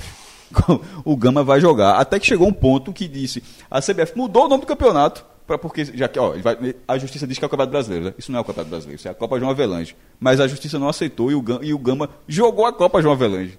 Foi uma vitória assim nos tribunais, Foi que de vez em quando acontece. Histórica. Importante. importantíssima para o Importantíssima. futuro do futebol E brasileiro. é justamente por isso que eu tô, que eu tô Eu acho que descrevendo, porque 87 acaba do com... esporte e 99 2000 do Gama são fundamentais Pra moralização. para a moralização do futebol brasileiro. É, é para as pessoas entenderem que é, existem interesses, existe torcida, existe paixão que vai além do que eles conseguem enxergar. Direitos, sobretudo. É, né? exatamente, pô. Direito é direito. O time pode ser os dois Joãozinho de Alagoas. Mas Não, os dois eu- Joãozinho de Alagoas, se conseguiram tecnicamente, o time de dois Joãozinho, que nem, nem, nem Alagoas ele é valorizado, o direito é dele. É o que acontece com o Gama, que é um time pequeno, Isso. bem pequeno, mas que De- Detalhe, o Gama ter sido campeão da Série B em 98. O Gama foi campeão brasileiro da Série B em 98. Olha, bem localizado, né? Um CEP fortíssimo CEP é um, forte. pra um tribunalzinho. CEP é forte, CEP é forte. É que a impressão que dava até Mas ganhou a Série então... B valendo, viu? Ganhou a Série B Rochedo em 98. Mas fala, Celso. A impressão que dava é que o futebol brasileiro era uma entidade que era gerida e cujos interesses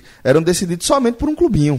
Essa sensação acabou. Eu acho que ou começou a no qual acabar. o esporte, que é sempre tem, tem que falar tudo. O esporte já nesse- nessa época o esporte já fazia parte do clubinho. Exato. O esporte já fazia, já fazia parte do clubinho.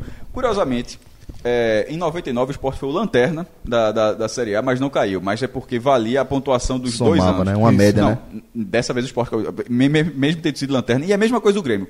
Largou Ele- completamente. Ele, chegou numa fase, quando ele atingiu o ponto que não caia mais, largou o campeonato assim. Agora aquele negócio. Aí eu acho puta de um vacilo. Sim, sim. Aí fica a lanterna, não era pra ter largado. Mas enfim, o que acontece? O, o problema era só com o Botafogo mesmo.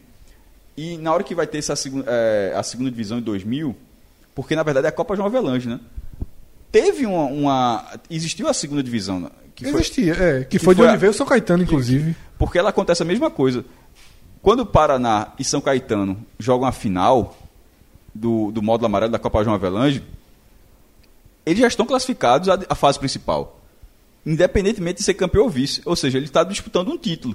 Não fazia diferença eh, de estar classificado, né? Eles- Inclusive, isso aconteceu inclusive, com um, um, um, existia um ter... e é, e é caso único. Existiu uma terceira divisão para poder jogar o tipo. Foi o É. Malutron do Isso. Paraná. Ô Fred, aí agora a gente chega aqui na nossa quarta era, que não por acaso é a era mais longa. Professor, eu sei que você está doido para falar da quarta era, mas tem um último pedacinho dessa, dessa terceira que eu acho relevante, que é falar da queda de Palmeiras e Botafogo em 2002, que foi a primeira vez que caiu é, dois times, um do G11 e um time também tradicional, que caíram para a segunda divisão no mesmo ano. Isso aconteceu, é, na hora que isso aconteceu, levantou muitas dúvidas. Primeiro, o Palmeiras é uma das maiores torcidas do Brasil. Assim, é, na- naquele momento, foi o, foi o clube maior torcida a jogar a seg- segunda divisão naque- naquele momento. É, era, um, era um grande de São Paulo, jogando a segunda divisão. E o Botafogo era esse Botafogo com Não, 17 anos a menos, né? brincadeiras, brincadeiras à parte, brincadeiras à parte, era um tradicional do São Paulo e um tradicional do Rio. Eram os dois principais centros do futebol jogando a segunda divisão. E era muito recente a Copa João Avelange. Que detalhe, conforme era muito óbvio, quando o Vasco ganhou o campeonato, um mês depois a CBF oficializou como campeonato brasileiro, porque era muito óbvio que isso aconteceria. é óbvio, só para Claro. deixar claro. Então, na hora que os dois caíram, e detalhe, subiram, Palmeiras como campeão, Botafogo como vice, é, eu, eu acho que começa, ainda não é pra mim o definitivo, o definitivo eu vou dizer daqui a pouco, mas começa pra mim, ó, ó, tá chegando no ponto que não muda mais nada. É isso aí. Como a gente achou que ia ser. A vida é tão simples é boa. Quase sempre. É isso aí.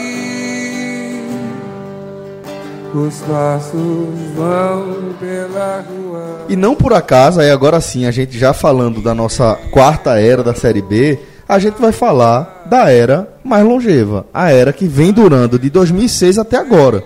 E não por acaso, Né? A gente tá falando aqui em moralização, em coisas mais claras, Ainda regulamentos. não é a mais longeva. Tá pra se tornar. A mais longeva é a terceira era. A terceira era, né? Que ela vai de 88 a 2005. Sim, verdade. verdade. Mas, mas, é, mas essa, salvo um, um, um, um hecatombe estrutural, ela será mais longeva. O Flamengo e o Corinthians também, Cássio. Sobretudo o Fla. Como é que é? O Fla tá bem. Quer dizer o quê? Que é difícil que o Fla caia, então. Não, não, não, não. Mas Ah, aí, mas aí só já falta acabou. ele. Não, não, mas já acabou. Quando o Corinthians pra- acabou. É, aí- Se o aí- aí Corinthians acabou. deu spoiler. Aí Fred deu spoiler. Pra- pra- Aí deu- deu spoiler. A gente chamou, chamou nem a música. Pra mim, pra mim, pra mim acabou. No dia, no, dia, que- no dia que chegar a vez do Fla, se chegar, vai jogar. Não tem, e não tem dúvida mais. Porque eu acho que é isso que, o- que o Maestro tá falando. O Corinthians caiu, pô.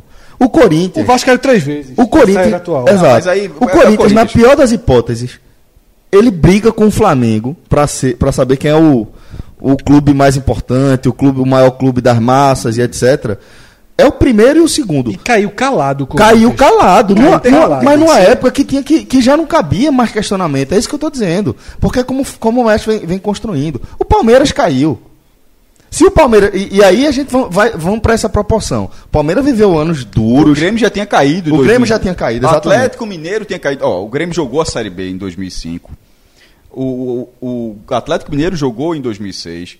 Aí em 2007 o Corinthians é rebaixado para jogar em 2008. O Corinthians tem sido campeão brasileiro da Série A em 2005. Na hora, veja, não, não, não tinha mais nada que, que sustentasse. Tem que jogar. E, mais, e, e na hora que ele jogou, subiu com a melhor campanha da história dos pontos corridos na, na segun- segunda divisão.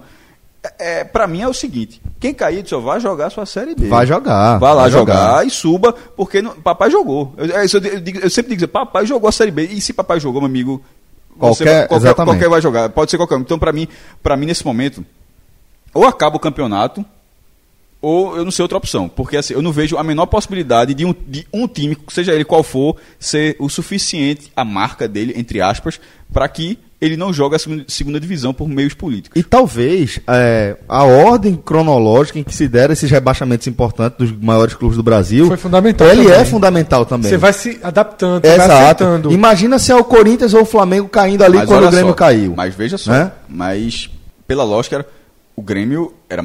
Pô, o Grêmio caiu. Não, sim, Não, Fluminense então, jogou. é o que ele falou. Vai, vai. Mas vai crescendo gradativa- gradualmente. Mas, tipo, não teve virado mesmo com o Grêmio, teve com o Fluminense. é porque dizer. talvez naquela época. O Grêmio era campeão mundial, pô. Eu sei, mas podia ser campeão mundial. Mas se o CEP é forte hoje, É forte, era muito forte. o, o Fluminense causava mais.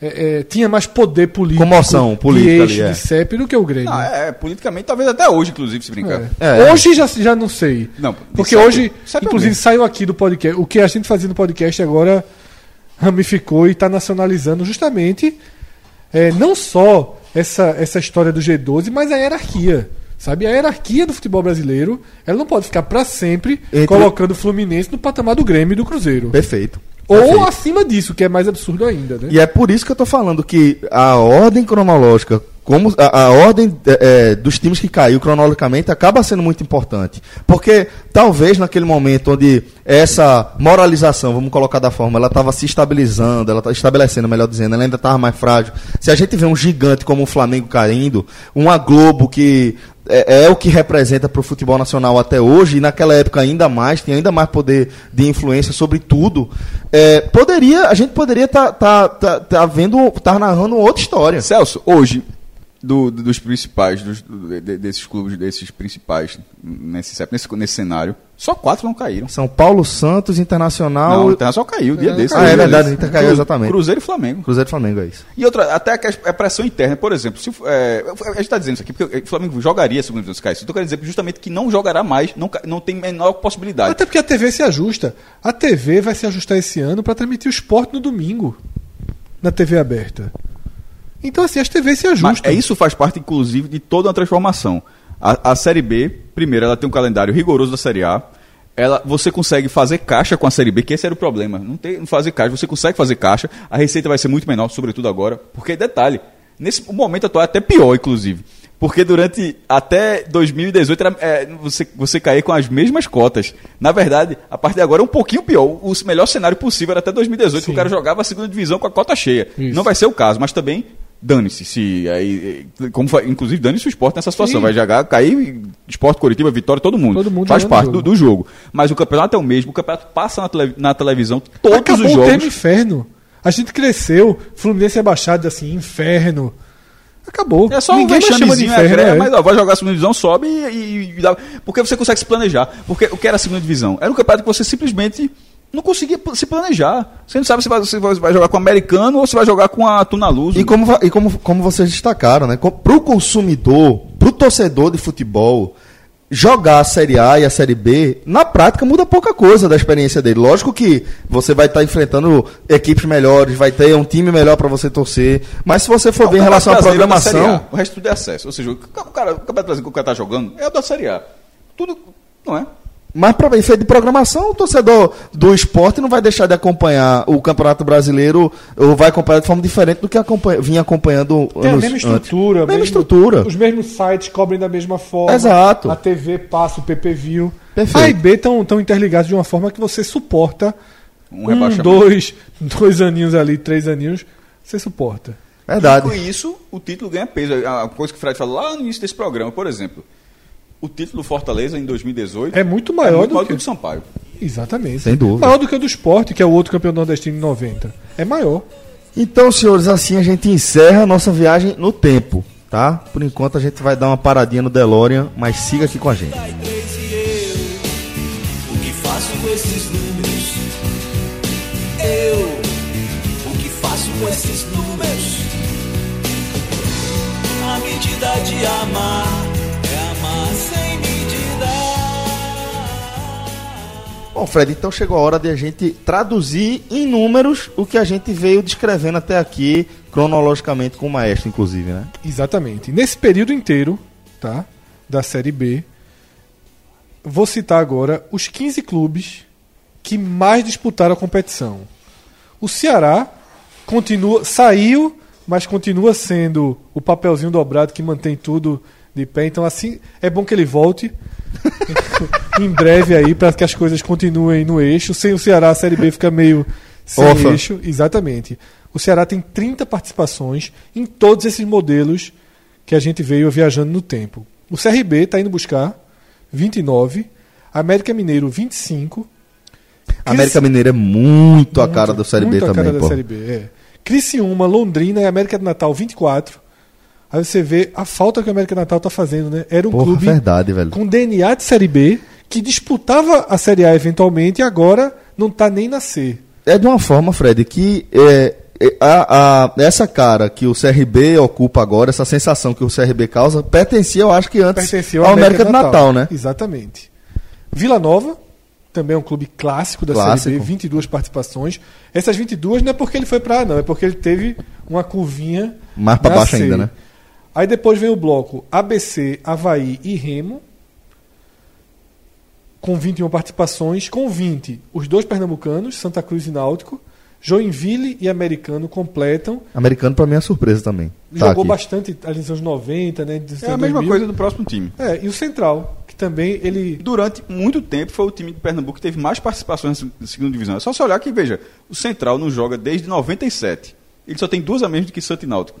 É óbvio que ele tinha, durante muito tempo, ele foi o, foi o, o time pernambucano, o patrono pernambucano da, da Série B. Entre os campeões, abre aspas. Quase subiu em 95, que foi o ano que eu comecei Sim. a torcer também pelo Central. O Modinha. com escudo. Em 95 você era modinha. Como é que é? Em 95 você era modinha, né? Como assim? Foi quando você começou a torcer pelo Central, depois de uma campanha Foi, boa. não, foi a tá? campanha boa. Eu comecei a, a- a- acompanhar. Detalhe, o que azar também, viu? O quadrangular que a Batativa pegou foi com o Atlético Paranaense, Coritiba e Mogi Mirim. Só isso. Aí indo pro ranking dos campeões, e aí vale os campeões merda, todos os campeões oficiais da Série B, mas esses cinco times que serão aqui citados, os títulos deles são na fase que eu já considero. Então não tem nem asterisco, nem nada aí no meio. São cinco times com dois títulos: Palmeiras, Curitiba, América Mineiro, Goiás e Paysandu. E agora, Ver- Celso, o- o- o- time verde, basicamente, né? Tirando o Paysandu. tirando o Paysandu. Givanil tem uns, metade desses títulos aí. Red Bull, qual é a cor do Red Bull? Red Bull é Qual, vermelho. qual é a cor do Red Bull? Tem Red Bull de limão aí por aí, porque. o Braga. o Braga. É, e fazendo o recorte do futebol do Nordeste, tá, nesse período, são três títulos. O do Sampaio Correia, que eu coloquei quantos asteriscos? Três asteriscos, quatro asteriscos. Quatro asteriscos. Botou a pulso, não foi? Botei a pulso, mas oficial, oficial. Botou a pulso pra ter programa, né? Porque se não tivesse aí, o maestro não tava nem sentado aqui. Não tava nem sentado. Esporte 90 e Fortaleza O 2018. maior título desse daí é o do Fortaleza, É o sem dúvida, título. sem dúvida. Pra mim vale tudo a mesma coisa. Acessos, tá?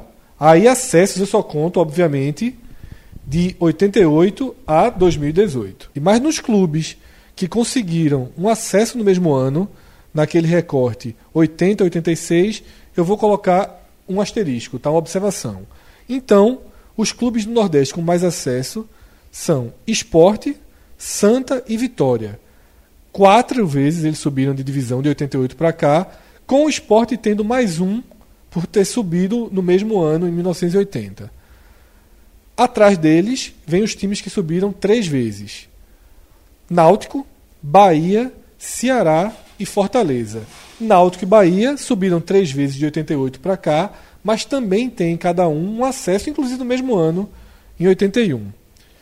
Abaixo desses, não por acaso, G7 do Nordeste, né, são os que lideram em número de acessos, vem o América Natal, com dois acessos para a Série A, e o CSA com um acesso, justamente o do ano passado. Sem nenhum acesso de 88 para cá, mas com um acesso direto, também já foi citado aqui no programa, o 13 e o Central em 86. Tudo bem quando termina bem. Seus olhos e seus olhos não estão rasos d'água. Mas eu sei que no coração ficaram muitas palavras. Um vocabulário inteiro. Galera, agora aqui no nosso áudio guia da edição 2019 da Série B, a gente chega aqui numa sessão mais lúdica, uma sessão onde a gente vai tentar acessar nossas memórias afetivas mais calorosas ligadas a essa competição que a gente tem tanto apreço e até mais, a gente tem tanta familiaridade. E pra gente falar desse dessa sessão romântica aqui, a sessão mais lúdica, obviamente a gente tem que convocar nosso querido João Grilo para passar a compor a mesa. Seja bem-vindo, irmão. Valeu, valeu, Celso. Eu quero saber, assim, eu tô, eu tô gostando desse ser taxado como um romântico da, do podcast. Eu gosto disso, eu gosto. Pode continuar chamando. Pra mim é uma honra ser o, o romântico, ah, o retrô do podcast. Bom, por falar em retrô, já que João meteu esse gancho aqui, lembrar, galera, que nessa sessão, especificamente falar aqui dessa sessão lúdica da Série B, a gente tem que falar da nossa parceria com a Diplaca, que a Diplaca, ela materializa, né, essas lembranças, as memórias afetivas que a gente tem, para que você possa ter um objeto de decoração que espelhe a sua identidade, a sua história, né? Meu irmão, veja só, é, a gente tem vários parceiros legais, assim, todos os parceiros que a gente tem aqui no podcast são, são produtos excelentes de várias, vários tipos, né? Mas o da de placa, velho, é assim, eu acho sensacional, porque justamente é você ter, ter na sua parede, eh, na, na, na churrasqueira, onde você achar legal na sua casa, você tem um lance lá, um, um lance inesquecível, um, um- um título inesquecível do seu clube. É muito, o trabalho é muito perfeito. Camisas históricas de, to- de, de jogadores. É sensacional. Se a parceria com a de placa tivesse começado antes, o título da Série B do Fortaleza de 2018, meu irmão, era muito quadro Tinha voando. fedido demais, velho. O, o, o, gol, o avião da gol ia pesado. E detalhe, Fred, assim, e detalhe, Tanta- Dá em tempo não, porque a galera tá comemorando até agora, meu irmão. É, tá em tempo. e detalhe, veja só, no, o torcedor não precisa ser só, só ter um não, você vai- pode ter vários assim. Tipo, se eu tivesse é, na, uma churrasqueira em casa, eu não tenho uma, eu tenho uma, uma varanda, mas não tenho, porque tem varanda que tem churrasqueira, não sei o quê. Eu enchia de Gourmet, placa, né? Gourmet, exatamente. Meu irmão enchia de placa ali, porra. De vários títulos, de camisa, de tudo, porra. Dá pra fazer um É, negócio foi lá, muito tá? legal. Pois é, então, é, como o Fred falou, né? Porra, certamente a torcida do Fortaleza iria secar o, o estoque da, da- de placa se é, houvesse essa produção mesmo do título de 2018, viu? A Amazônia ia sentir, porque ia faltar madeira, viu, pra fazer. Já fica a dica aí. Se você tiver a fim de, de ver alguns dos quadros eh, que, que o pessoal da Diplaca produz, dá um pulinho lá no, no perfil deles nas redes sociais, é o Diplaca Oficial. Lembrando que é Diplaca, o Di é com DI mesmo, tá? Diplaca Oficial. E aí você vai poder olhar o que a gente tá, tá comentando aqui. Posso, né? posso falar mais um? Eu tô merecendo uma placa. Garrinha, tá precisando. Tá, tá- eu tô precisando. Tô merecendo uma placa pela pela ênfase que eu tô dando aqui no de placa. Sabe uma coisa que eu acho retado? Ah. Você besteira. Mas a de placa tem. Pra você pegar a placa, você cola, né? Porque tem uns. Isso. Não precisa furar a parede, meu irmão. Isso é Oh. sensacional. Não, porque é o seguinte, eu vou, eu vou falar. Não, porque furar a parede é um, é um problema. Eu tenho um, um- Eu comprei na Feira de Caruaru um quadro. Pra, basta pregar um prego na parede e botar o quadro. Faz um ano que eu comprei esse, esse quadro. E esse quadro não foi pra parede até agora por conta disso. É, tem que A de fechar pla- uma parceria com a 3M. Desses adesivos. Pronto, aí agora a coisa adesiva é mais fácil. Só você tirar. O de placa já vem com adesivo da 3M. Inclusive, já Eu tô, na, eu tô na fase, meu irmão, de ser prático. Sa- sapato sem cadastro. banheiro. Ah, mas aí é necessidade. Vem, vem, já, Sapato sem cadastro. vende banana descascada no supermercado hoje em dia. Aí é, aí é Lucas. Que porrada gratuita do Ah, não, Lucas Sabe comprou- que ele não sabe abrir uma tangerina? Ele não sabe abrir uma tangerina, Não, pô. Ele Uma laranja, laranja cravo, laranja Deram, cravo. deram uma tangerina, pô. Deram uma tangerina. É mesma mesma coisa, fruta. porque a gente tá no Nordeste. Deram uma, laranja cravo a ele Não, foi Marcelinho, porra. na Globo. Deu uma, uma Sabe laranja nessa história, Ele né? olhou pra laranja e disse: E aí? E aí, o que é que eu faço? Aí Marcelinho, Marcelinho, Sabarreto, aquele jeito dele. ah. Maloqueiro da vaza, como ele gosta de se, de se orgulhar. E. Aí, e, e ele ficou olhando pra Lucas, eu olhando pra, ma- pra laranja cravo, sem saber o que fazer. Ele disse, que é, meu irmão? Como é que faz isso? Como é que abre isso? Porra, bicho, tu é muito filho, é, filho de papai. Aí pegou, aí abriu. Descastou, deixou ela toda inteirinha. Sem castor, toma, porra. Aí ele fez. E agora? Meu irmão. Ele é acostumado a comer já com baguinho. Ele já é bagu... Ele falou assim. Sem é, porque, é porque Paula, quando a Paula, a esposa dele, já corta, deixa tudo cortadinho, porra. Aí ele tá acostumado a comer cortadinho. Puta que pariu. É um monstro mas, mas a gente tem que lembrar que Paula casou com ele quando?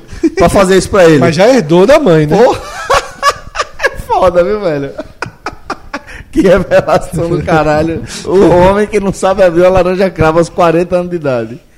Tá que pariu.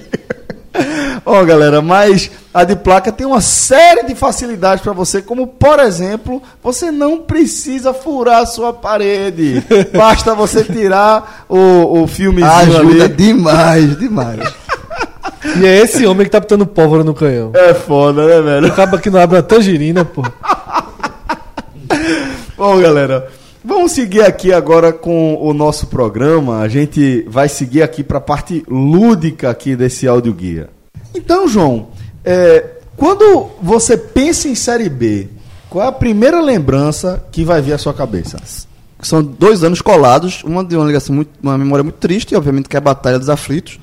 E no ano seguinte o acesso, né? Na batalha, já contei aqui várias vezes, eu tava trabalhando. Eu no, inclusive, no filme do Grêmio. Também já falei aqui, quem tiver o, o Batalha dos Aflitos, o filme, o documentário do Grêmio, e colocar pra assistir, obviamente, muitos torcedores do esporte estão escutando esse programa, e muitos têm, porque O nome do filme é inacreditável. é inacreditável, né?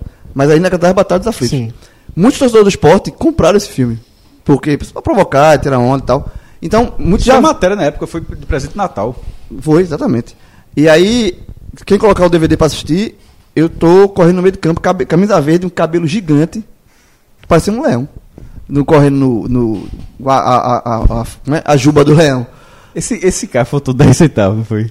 Faltou. Pra É. quê? Faltou, Porque faltou. gol- no fundo, faltou, gol, no fundo- faltou, faltou. Faltou É a orientação correta. É aquela, é aquela. Ele tá ali na última estágio da paleta. Não, eu sou filho do Papai Noel, pô, respeita. Odeia tanto que mais uma paletinha era. era Aí era a turma- eu tô lá correndo e tal, e, enfim. E aí, trabalhei naquele jogo e teve todo o, o drama lá no Náutico. Deu dor de ouvido. Dor de ouvido não. deu não. Mas deu qual é pior? Assim, eu fui. Terminou o jogo. Eu fiz a. Como o jogo terminou tarde, eu não fiz, o, eu ia, não fiz a matéria do jogo, né? O pessoal da redação disse, ó, pra você fazer a matéria do jogo, nós a gente já fez aqui, apura pós-dia, para o dia seguinte. Aí eu fiz o vestiário, aquela tristeza toda. Cheguei Já na tinha redação. começado bom pra tu, né? Cheguei na- já tava te recebendo bem É, eu fui ali. barrado, eu tentei isso também. Eu, fui, teve- eu não fui barrado depois, na verdade, porque eu tinha feito a matéria do, Do vestiário, Do muro, né? Do muro, construiu o muro, pintou, enfim. Aí, Tu viu que no, no quadro da- do Globo Esporte, reações de Cook, Cook deu a entender que, é, que ele é puto com isso aí. Não contigo, mas com Não, comigo não, Não, pô, então, tô deixando claro. Mas com o que o Náutico fez. Fez, é, Que ele disse assim. provocou um os caras. Não, mas que ele não, mas nem por ter provocado, disse que um acesso com aquilo ali, ele disse, ó, é é- eu achei muito foda de Cook, assim. Que é, é um quadro que a Globo tem reações, vai mostrando o Ah. acervo todinho, a passagem dele. O Cook que tá desde 2001 tem uma uma caralhada de vídeo lá na Globo Nordeste com matéria sobre toda a passagem dele, desde o nascimento do filho dele. E ele me chamou muita atenção essa parte. O quanto ele disse que aquilo não existe, que foi um erro muito grande do Náutico, que assim, um negócio, um futebol de muito antigamente. É, Ou seja, foi quando muito botou pequeno. tudo certinho subir no outro ano. Exatamente. E aí, é, eu, lembro- eu chego na redação, o estagiário, que era torcedor do esporte, antes dele abrir a boca pra tirar onda, Arthur Cunha, que trabalha hoje no governo e tal. Vulgo Milhouse. É, Milhouse. Antes ele, ele, antes de abrir a boca pra falar alguma coisa, eu disse, meu irmão, eu, disse- eu fui, eu fui- eu fui ignorante, disse, não abra a boca não.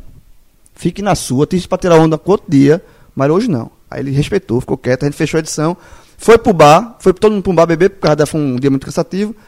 As pessoas pa- pagaram a conta, eu disse, vou tomar mais uma sozinho. Aí tomei uma sozinho, olha que coisa de corno, sozinho no bar, E torcedor. e depois, e depois liguei pra Augusto. Claro. Augusto, Augusto, tá em casa? Todos, vou pra aí. Aí eu fui pra casa de Augusto, Que é a própria casa. né? Velho, Eu vou óbvio, dormir. porra.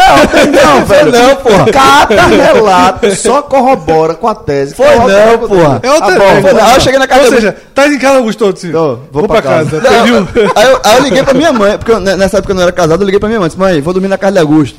Aí beleza. Aí eu, tu- Augusto não bebe. Aí fui, a gente foi. Velho, é co- isso, Comprei as cervejas, fiquei assim, tomando cerveja lá. Tá, João, João voltando, bicado, bicado, bicado, bicado. Para na blitz da Caxangá. Ele trai- tira a carteira, é Augusto. eu, não bebi nada. Quem bebeu foi esse aqui, ó, mas pode deixar que eu tô E aí- conta dele. Não, pô. Aí ele ficou tomando. Detalhe, aí ele ficou tomando cerveja, aí tava passando um campeonato de alguma coisa lá. E a gente começou a secar. Secar, só pra gente se fuder. Então vamos secar todo mundo que ele pode secar. Isso secou. Pronto, isso foi. Tinha, eu tinha um personagem no JC online. Eu lembro, a gente, a gente mencionou isso aqui. Que era- Rosa Silva. Eládio Rosa Matasse Silva. ele, né? Matei Matou. o personagem.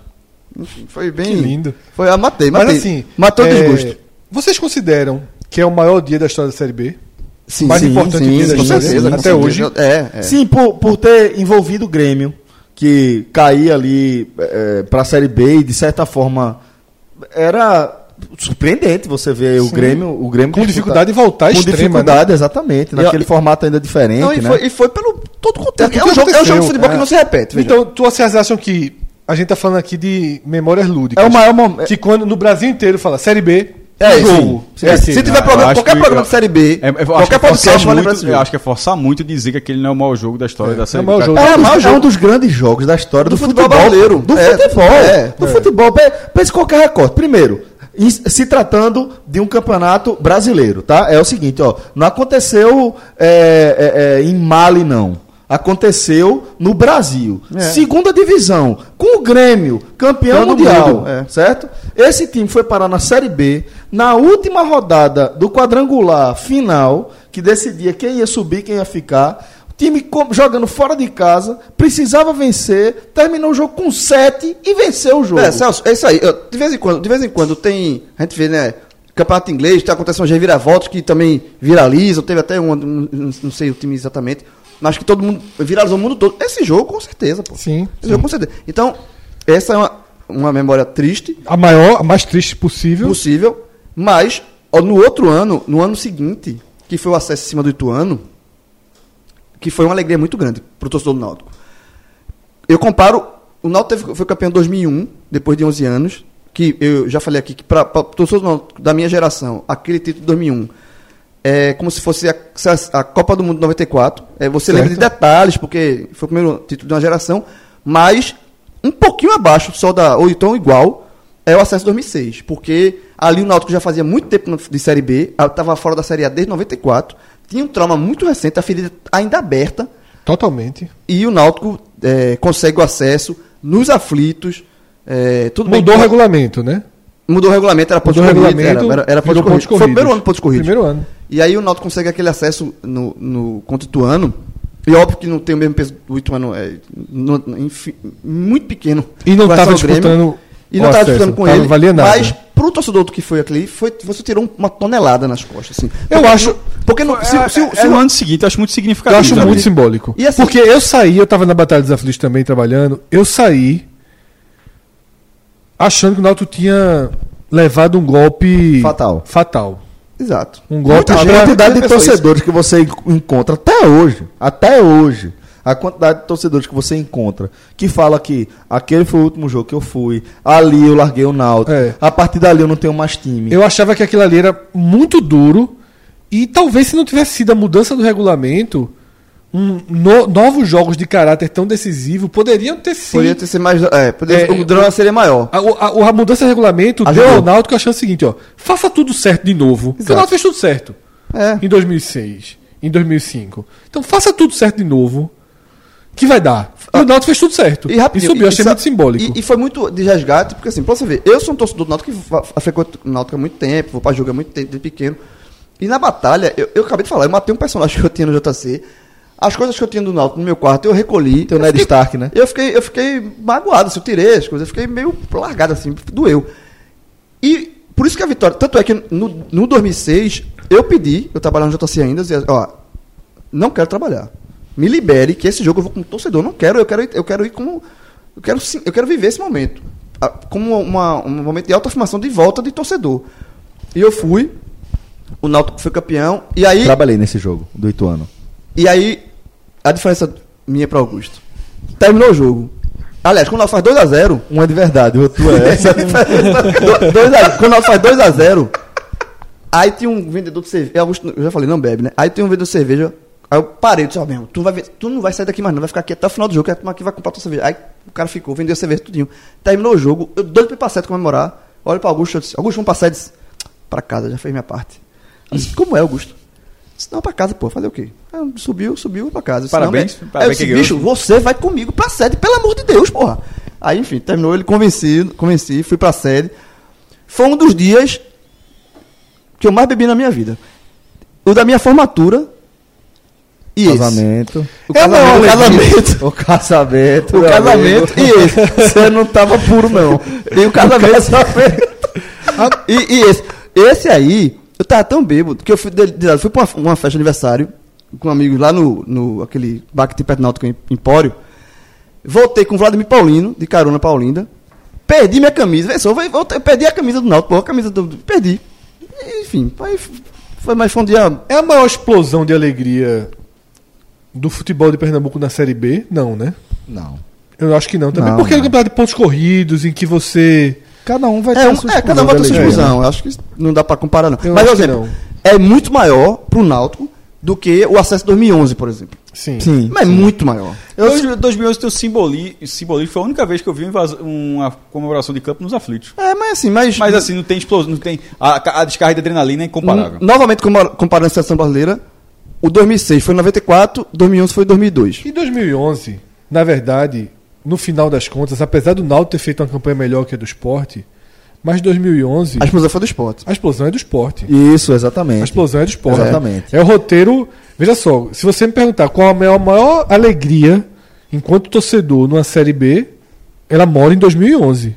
Concordo. Porque- Ah, Fred, antes da gente passar para 2011, vou só fazer um, um- um relato de 2006, que foi um jogo que eh, eu estava na Transamérica na época, trabalhei na pista do, do lado do country. Então, vi onde foi o gol de Felipe, por exemplo. Eh, e aí o, o- realmente eu vi uma comoção muito grande e é óbvio que estava muito claro que estava intimamente ligado à Batalha dos Aflitos, mas eu achei estranho enveloparem, empacotarem como uma Batalha dos Aflitos 2.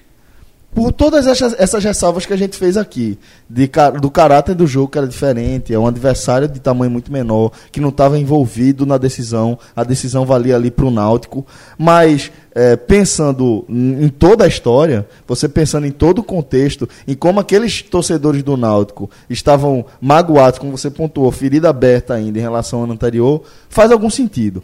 Vendo hoje, vendo de hoje, é, é, com, sei lá, 12, 13 anos depois, eu, eu a- a- fico com a sensação de que talvez um distanciamento um pouco maior do que foi a Batalha dos Aflitos talvez tivesse sido melhor. Eu concordo. Celso. Assim, eu concordo. assim, de, de- de querer. O Náutico fez um documentário, por exemplo. A Batalha dos Aflitos 2. Quis anular, volta- é como a- se quisesse anular, a volta, a volta por cima. Eu acho que assim, se o nome do documentário fosse A Volta por Cima. Perfeito. Não precisava, Perfeito. não precisava ter o nome A Batalha dos Aflitos Não 2. precisava. Porque não foi batalha. Mas ali é uma resposta, pô. É Eu sei, mas é tipo, o nome do primeiro filme, o nome do primeiro filme é Batalha dos Aflitos, quis pegar a mesma onda pra dizer assim, é uma resposta. Veja, é, eu, eu entendo que não tem a, a menor dramaticidade, a compara- o, compara- a- o comparativo de dramaticidade realmente não existe, mas é, existe a continuidade de uma história. Se a primeira se chamou Batalha dos Aflitos, é, Vou dar um exemplo, já que a gente falou aqui no. a- Que não se chamou, né? Só Sim, é lembrando, que se chamou mas aí ficou pra- inacreditável. sim, mas pra todo mundo é Batalha dos Aflitos. É, é, é tipo um nomezinho, mas o que vale é o outro. A gente falou, inclusive, isso pra, no Agora Stallone Cobra. É, que vai. Mas um comparador que a gente falou do Espere Contra-Ataque, que escutou agora também, não, não sei se esse cara escutou, que vale justamente isso, que era o seguinte. O nome do filme era realmente o Império Contra-Ataca. Com o tempo aí virou. Todo, e o primeiro é que era Guerra nas Estrelas. Só o primeiro, aí depois de muito tempo renomearam todos os filmes para que todos se chamassem Guerra nas Estrelas e o primeiro teve que ser rebatizado e é uma nova esperança, ou seja, Guerra nas Estrelas, uma nova esperança. É como se fosse assim. Pegou Game a- of Thrones. É, que é só o nome do primeiro livro. Isso. É, As a- Crônicas de Gelo e Fogo. é A, a essa, série, né? essa é o nome da série e o primeiro é que é isso. É, aí o que acontece? Pegou, aquele, pegou aquela, aquela ideia e deu a resposta no ano seguinte. Não tem a dramaticidade, mas assim. Funciona, pô, se você levou uma pancada daquele vídeo que ficou muito famoso, aí no ano seguinte você sobe e usa o mesmo nome, pô. Eu achei, eu achei, na verdade, genial a ideia. Bom, temos visões diferentes aí em relação a, a esse- essa questão. É, mas isso posto, acho que a gente pode fechar esse capítulo aqui e passar para o que Fred pontuou, né? Fred, é, 2011 você estava fazendo seu relato, que é a maior comemoração, ou talvez a maior emoção que você tenha sentido acompanhando a Série B, né? Isso. É uma explosão absoluta. É, e dois jogos são, são muito, muito simbólicos, emblemáticos. A vitória sobre o Paraná na Ilha do Retiro, mas Não o esporte nesse ano. não pela vitória, É, mas pelas notícias Que é do que estava né? Foi uma, acontecendo. foi uma maior onda de gol. Eu, tava, eu cobri o jogo nesse. Veja, eu tava no a maior diário, onda de gol. Eu tava fazendo o jogo pelo- do esporte pelo diário. Mas o que me chamou a atenção, e eu, eu relato isso no texto, que foi justamente isso. Foi a onda. Porque o jogo já tava decidido, o esporte já tava 3 a 0. goleando, Tava 3x0. Só que começou uma onda, assim, um burburinho. Gol, gol, gol, nos camarotes.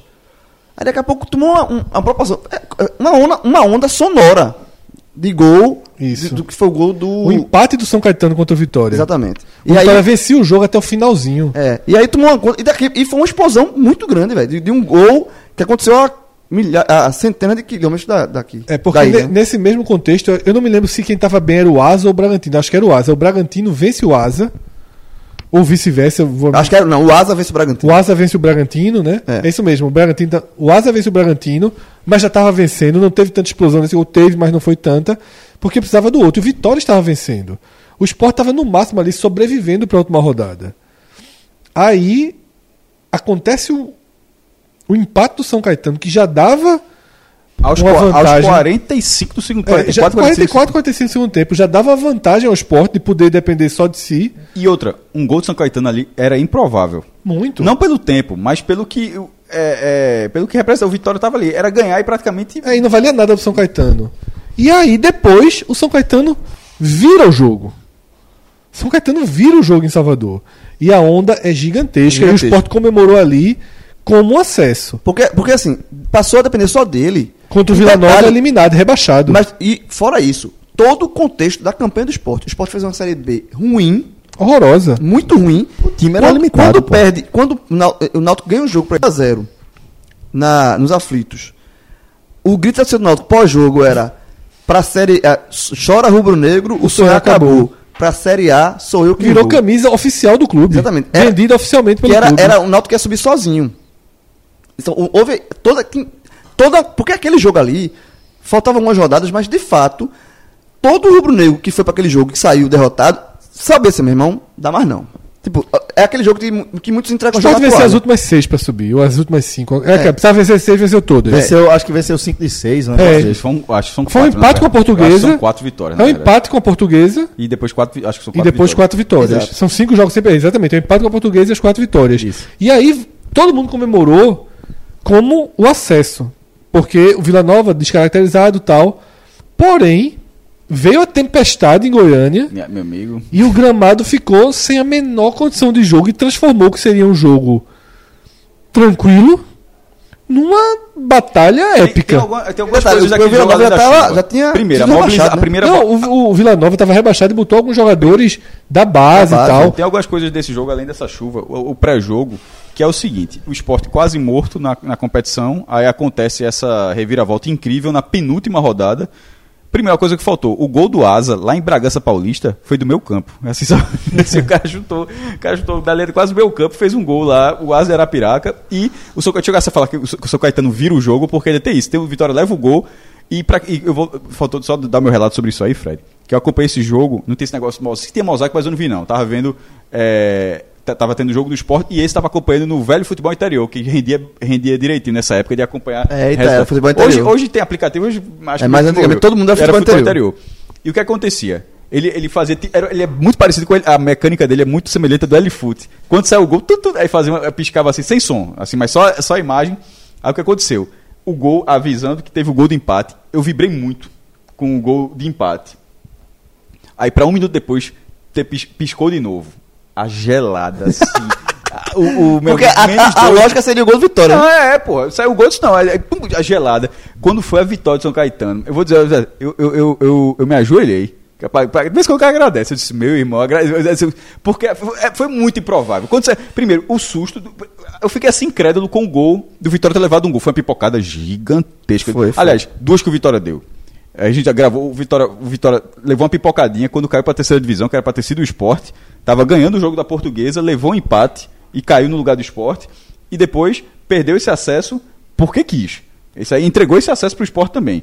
E quando sai a, a informação do, do gol da virada, eu não acreditei. Não. Primeiro, porque aí não tem mais como Vitória refazer. Aí eu vibrei muito. Vai para o domingo seguinte. Primeiro, esse- a, a torcida do esporte enlouqueceu com esse resultado, porque tudo deu certo de tal forma de que ele só ficou dependendo dele. Em vez de toda aquela sequência de jogos, era só uma vitória simples.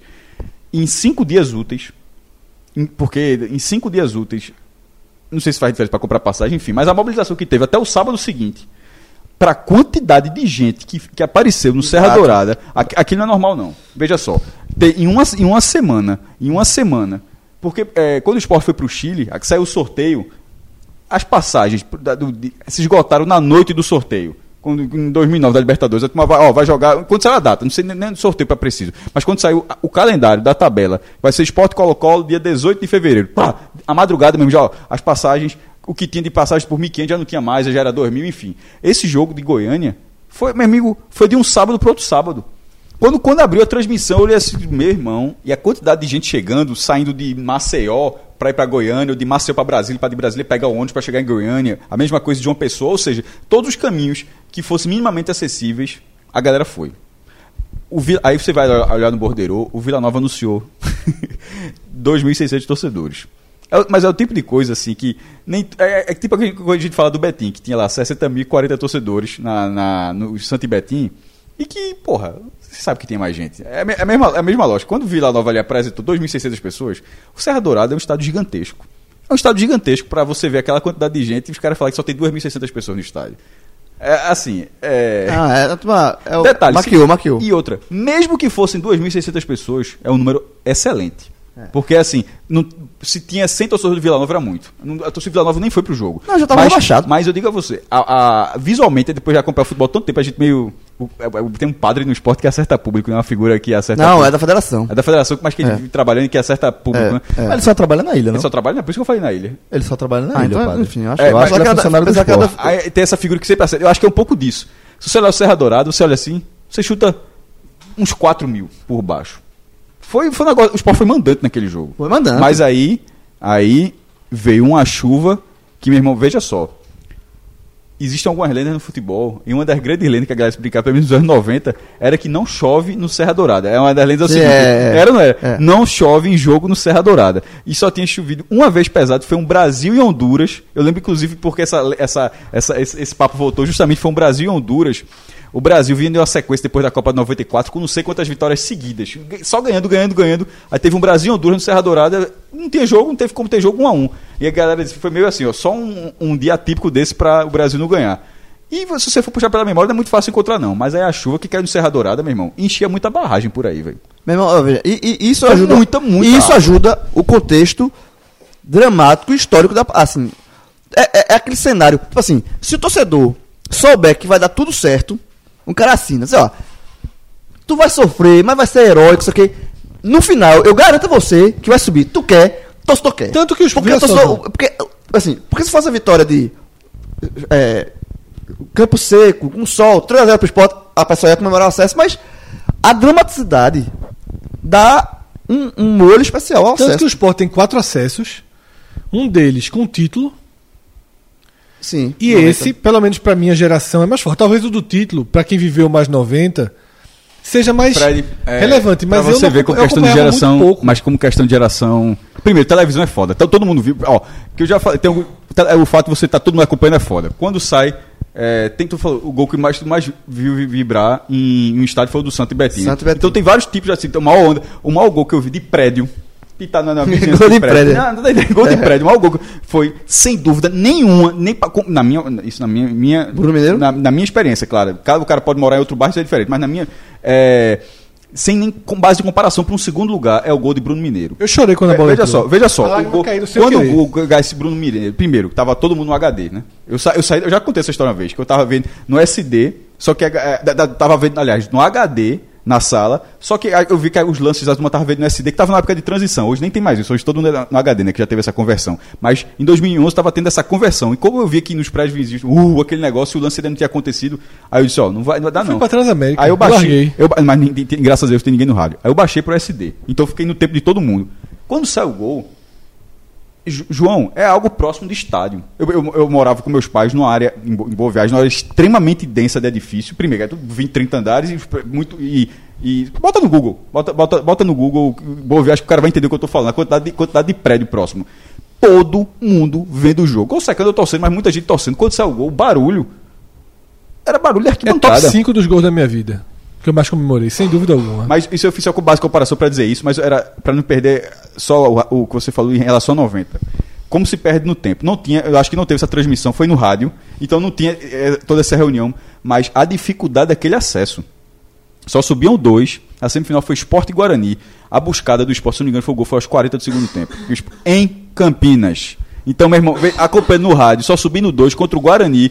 Ó, quem, é- é- quem se perde É geração, foda. é geração, é 2011 ainda tem outro elemento que ele é muito importante para esse efeito que a gente tem de ter essa memória afetiva tão forte ligada ao jogo em si.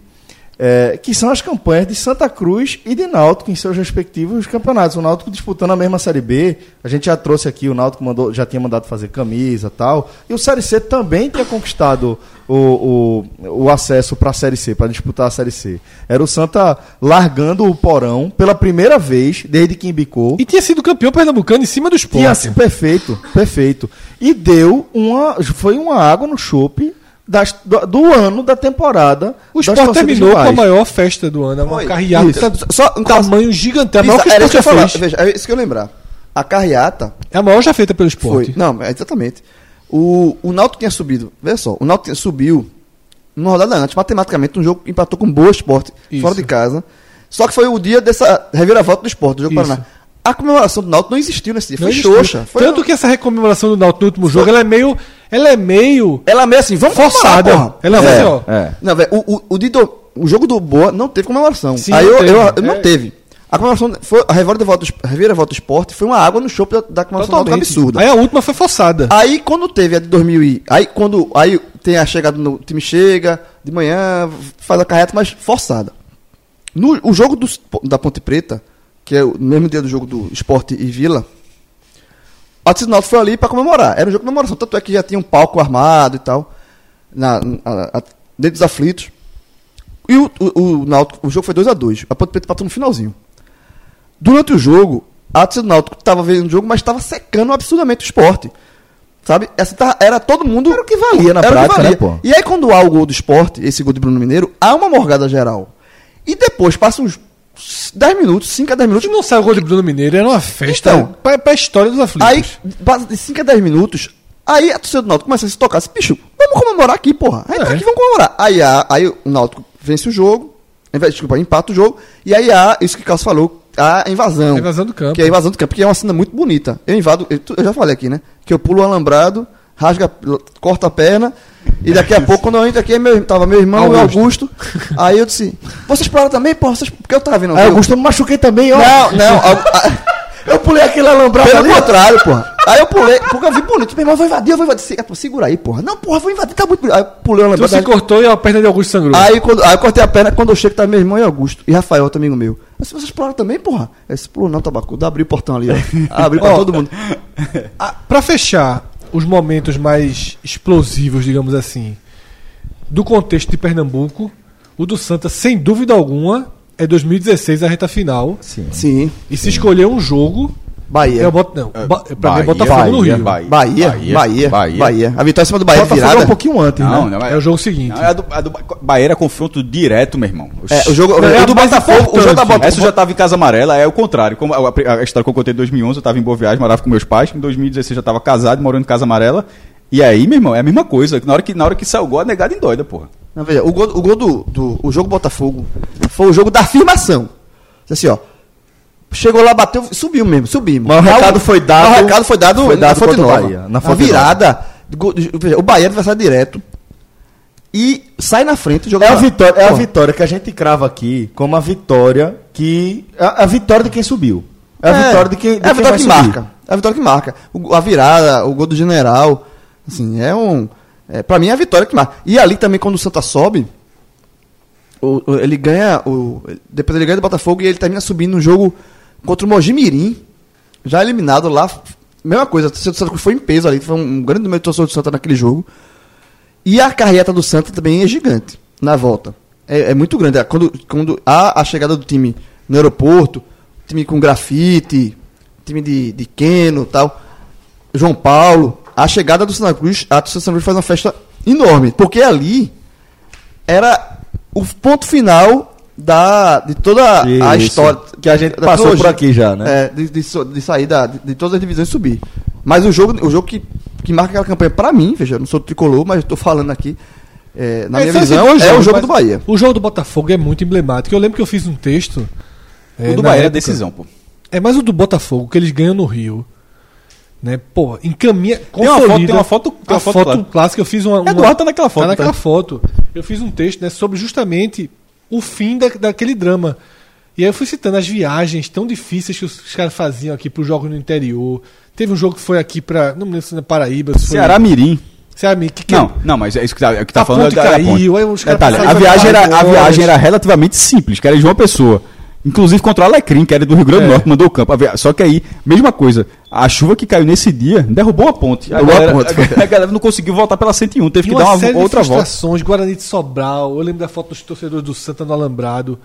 Foram muitas viagens frustrantes, né? E aí, é, eu lembro que Eduardo tinha me falado isso e eu, eu fiz a- o, o, o texto a partir disso, dessa, desse depoimento dele, que é pra que futebol? Porque, porra, viagens são tão boas, você viaja, você se organiza, bebe, para pra almoçar, aí chega o jogo e leva uma porrada. A viagem, porra, o futebol atrapalha as viagens, né, dos amigos, a- tudo que o cara Mas às vezes, mas quando complementa também. E aí é isso. Aí eles foram pro Rio de Janeiro. Os torcedores do Santa foram pro Rio, pro Engenhão. Vence o Botafogo com a autoridade que o Santa Cruz venceu. E aí tudo faz sentido. Né? A viagem perfeita, o desfecho perfeito. Eu acho que ali é muito. Tem um simbolismo muito grande. E outra coisa, o Santa voando. Porque o Santa chega em Salvador. Martelotti. Lembra que Martelotti, naquela campanha, Martelotti pegou o time na zona de atrás foi. Tinha muito campeonato. E assim, mas remou rodada. muito. Remou. Tanto é que remou, remou, remou. Remou- atravessou a, a, a, a classificação inteira. Terminou segundo na segunda colocação. Foi, exatamente. Muito melhor do que o Botafogo foi campeão. O Santa Cruz ele termina o ano é, mais forte, jogando muito melhor. E esse placar deixa isso claro. Exatamente. Certamente tem outros momentos muito marcantes dessa competição. Inclusive, se você quiser lembrar a gente de algum que foi muito marcante pra você, marca a gente lá no. Ah, atuando Fortaleza nem se fala, a gente Pois já é. falou aqui, né? a que gente até já abriu aqui falando de placa, né? aquele, aquela Libertadores que eles ganharam em 2018. Mas é uma grande Para campanha. com isso. É uma grande campanha, é uma campanha É, do caralho. a me- a me- veja só, Detalhe, é, é o- o é maior melhor- título do Nordeste na Série B. É a maior. Isso. E mais do que isso, é meio difícil de bater, viu? É, é. Ma- Essa campanha que o Fortaleza fez não é muito, vai ser muito fácil para alguém do Nordeste. A maior campanha é, dos- é do Corinthians, né, de 2008. Mas assim, do Nordeste, que é o, o o- o Fortaleza foi G4. Não oscilou, não O- oscilou. não, o Fortaleza foi G, G4 nas 38 rodadas. Não oscilou, simplesmente não oscilou. Um Não, time voou. que tava voando lá em cima, vinha com. Não, come, não, não, começou. É que tá. O que, é- o que torna a história mais interessante é que Rogério Ceni ficou. é, eu vi um comentário ontem, eu fiz o post do Fortaleza ganhou o Campeonato Cearense. É, o cara lembrou que parece que na primeira rodada teve o gol de, de Gustavo que o Fortaleza ganha. O, o Fortaleza tinha perdido o título estadual e, e Rogério estava balançando. Aí o cara falou assim: ele, E custa gol de falta. ele comentou, ele, na a primeira rodada, né? É. um, um- um leitor comentou no, no post do título Fortaleza, no blog, ele disse, o quão importante foi o gol de Gustavo, porque aquele gol acalmou. aca- Rogério, Rogério sempre ter sido demitido. Não, Aí de mas lá o que eu quis dizer, man- o que eu lá é que, é manteve. que o, o É porque não tava Fortaleza- voando, ele não, voou, mas a ele voou. se voou. Aquilo foi a primeira rodada, pô. Então, mas o Rogério Ele venceu a primeira Mas, rodada e Celso, continua dentro Mas do só pra G4, dizer, mas pô. o time não começou na O ponta dos cacos. É, o time não estava na ponta dos A cacos. Rogério. Rogério Ceni, não, Rogério Ceni ia ser demitido. O cara, o cara agradeceu de ter vencido Ele naquela foi rodada. demitido após a, a derrota no estadual. E- Então, mas aí, aí começa a Série B, se leva outra porrada, poderia ter caído. O cara, Foi, foi em casa. Aí, é- aí essa vitória acalmou os ânimos e a partir dali começa o voo. Aí, aí- aí, ó, ali o Fortaleza tava num embarque entrando. Em algum momento ele foi lá pra cabeceira da pista e aí, meu irmão, quando decolou, um, um- um- detalhe, quando estavam as nove rodadas, você sabia que aquele time ia subir. É isso que É, eu quero dizer. foi muito o rápido. começou umas oito, nove rodadas, assim, mas na primeira rodada ele tava no limite pra dar uma merda. Mas é é questão de escolha. Escolheram manter o treinador e de lá pra cá já, já ganhou, ganhou, ganhou tudo que disputou. Foi um dos, um dos times campeões com mais autoridades da Série B. Assim, durante Sim, a sim. campanha sólida, assim. Sim, Tirando um Corinthians da vida, que ali já, a gente já sabia que ia ser campeão, mas dos times não normais, digamos assim, foi o título mais, mais sólido. E dos, das lembranças que machucam a gente? João já tratou, né, a dele, que para a história positiva dele começa com a negativa. A minha, obviamente, tá em 2002, Jundiaí. É a porrada mais forte que o Sport toma na Caralho. Série B. Lógico que tem uma tatuagem do 7 a 1 do Marília aí, mas é aquele jogo assim, fica pra história, Foi mas chato, mas assim, o que, o, que, o que fudeu foi o jogo do. Maio, o jogo do Judiaí, pô. é, aquele ali foi muito pesado, né? O Sport tinha feito uma campanha boa, tal, e cai na Ilha do Retiro, tinha feito uma boa partida de ida, empatou. Posso contar uma história desse jogo aí? Eu tava em Itamaracá, com um monte de amigo, rubro-negro. Só, só tem rubro-negro, bem dizer. Faci o jogo e assisti junto com eles, assim. Junto. Aí, perdeu o Aí não jogo. foi, não foi tu não, João, foi. Esse é- foi, Esse aí tira da tua conta. Tira da tua conta. Passei com a turma lá e, e, assim, foi chato. Agora, teve um dia. Tu tá falando desse jogo ainda vai pular, pular, pular Vou jogo? pular. Então, Então deixa eu só falar. falar de- de- desse jogo. Como o, tempo muda. É, Olinda, morava em Olinda, já que eu tô falando que ele tava morando em cada lugar. Nessa época morava em Olinda, bairro novo. E era uma época que o pay-per-view era uma coisa bem rara. E sobretudo na segunda divisão. Você comprava por time. Não, não, não, exatamente, você comprava por por time. Caro, comprava por time, é bem lembrado, João. E Ou pro jogo, que era ou caríssimo. por jogo. Por jogo, se não me engano, ainda tem, mas é, é um preço proibitivo, na verdade. É, É pra você mas na comprar. época era mais comum comprar É. pro jogo. É verdade, mas era, já era caro de todo jeito. O que acontece? O único lugar que passava, eu morava em Bairro Novo, para quem muita gente não conhece, tem um lugar chamado Praça 12 de Março. Ali na, na área de Olinda, se você colocar no mapa lá. E lá tinha um bar, tem um posto de gasolina, tem a, tem a sorveteria trailer, né? bacana, tem o trailer, tinha. Era mas- um trailer que passava esse jogo. é, mas não é, é porque tinha um, tinha um lanche, não é no lanche, não, era no trailer. É uma, é uma praça, tá, é praça 12 de março, é uma praça redonda, que tem uma rua que passa no meio. É- Ela é redonda por quê? Porque o, o- era o ponto final do, do bondinho, né? O bondinho dava a volta na praça e seguia.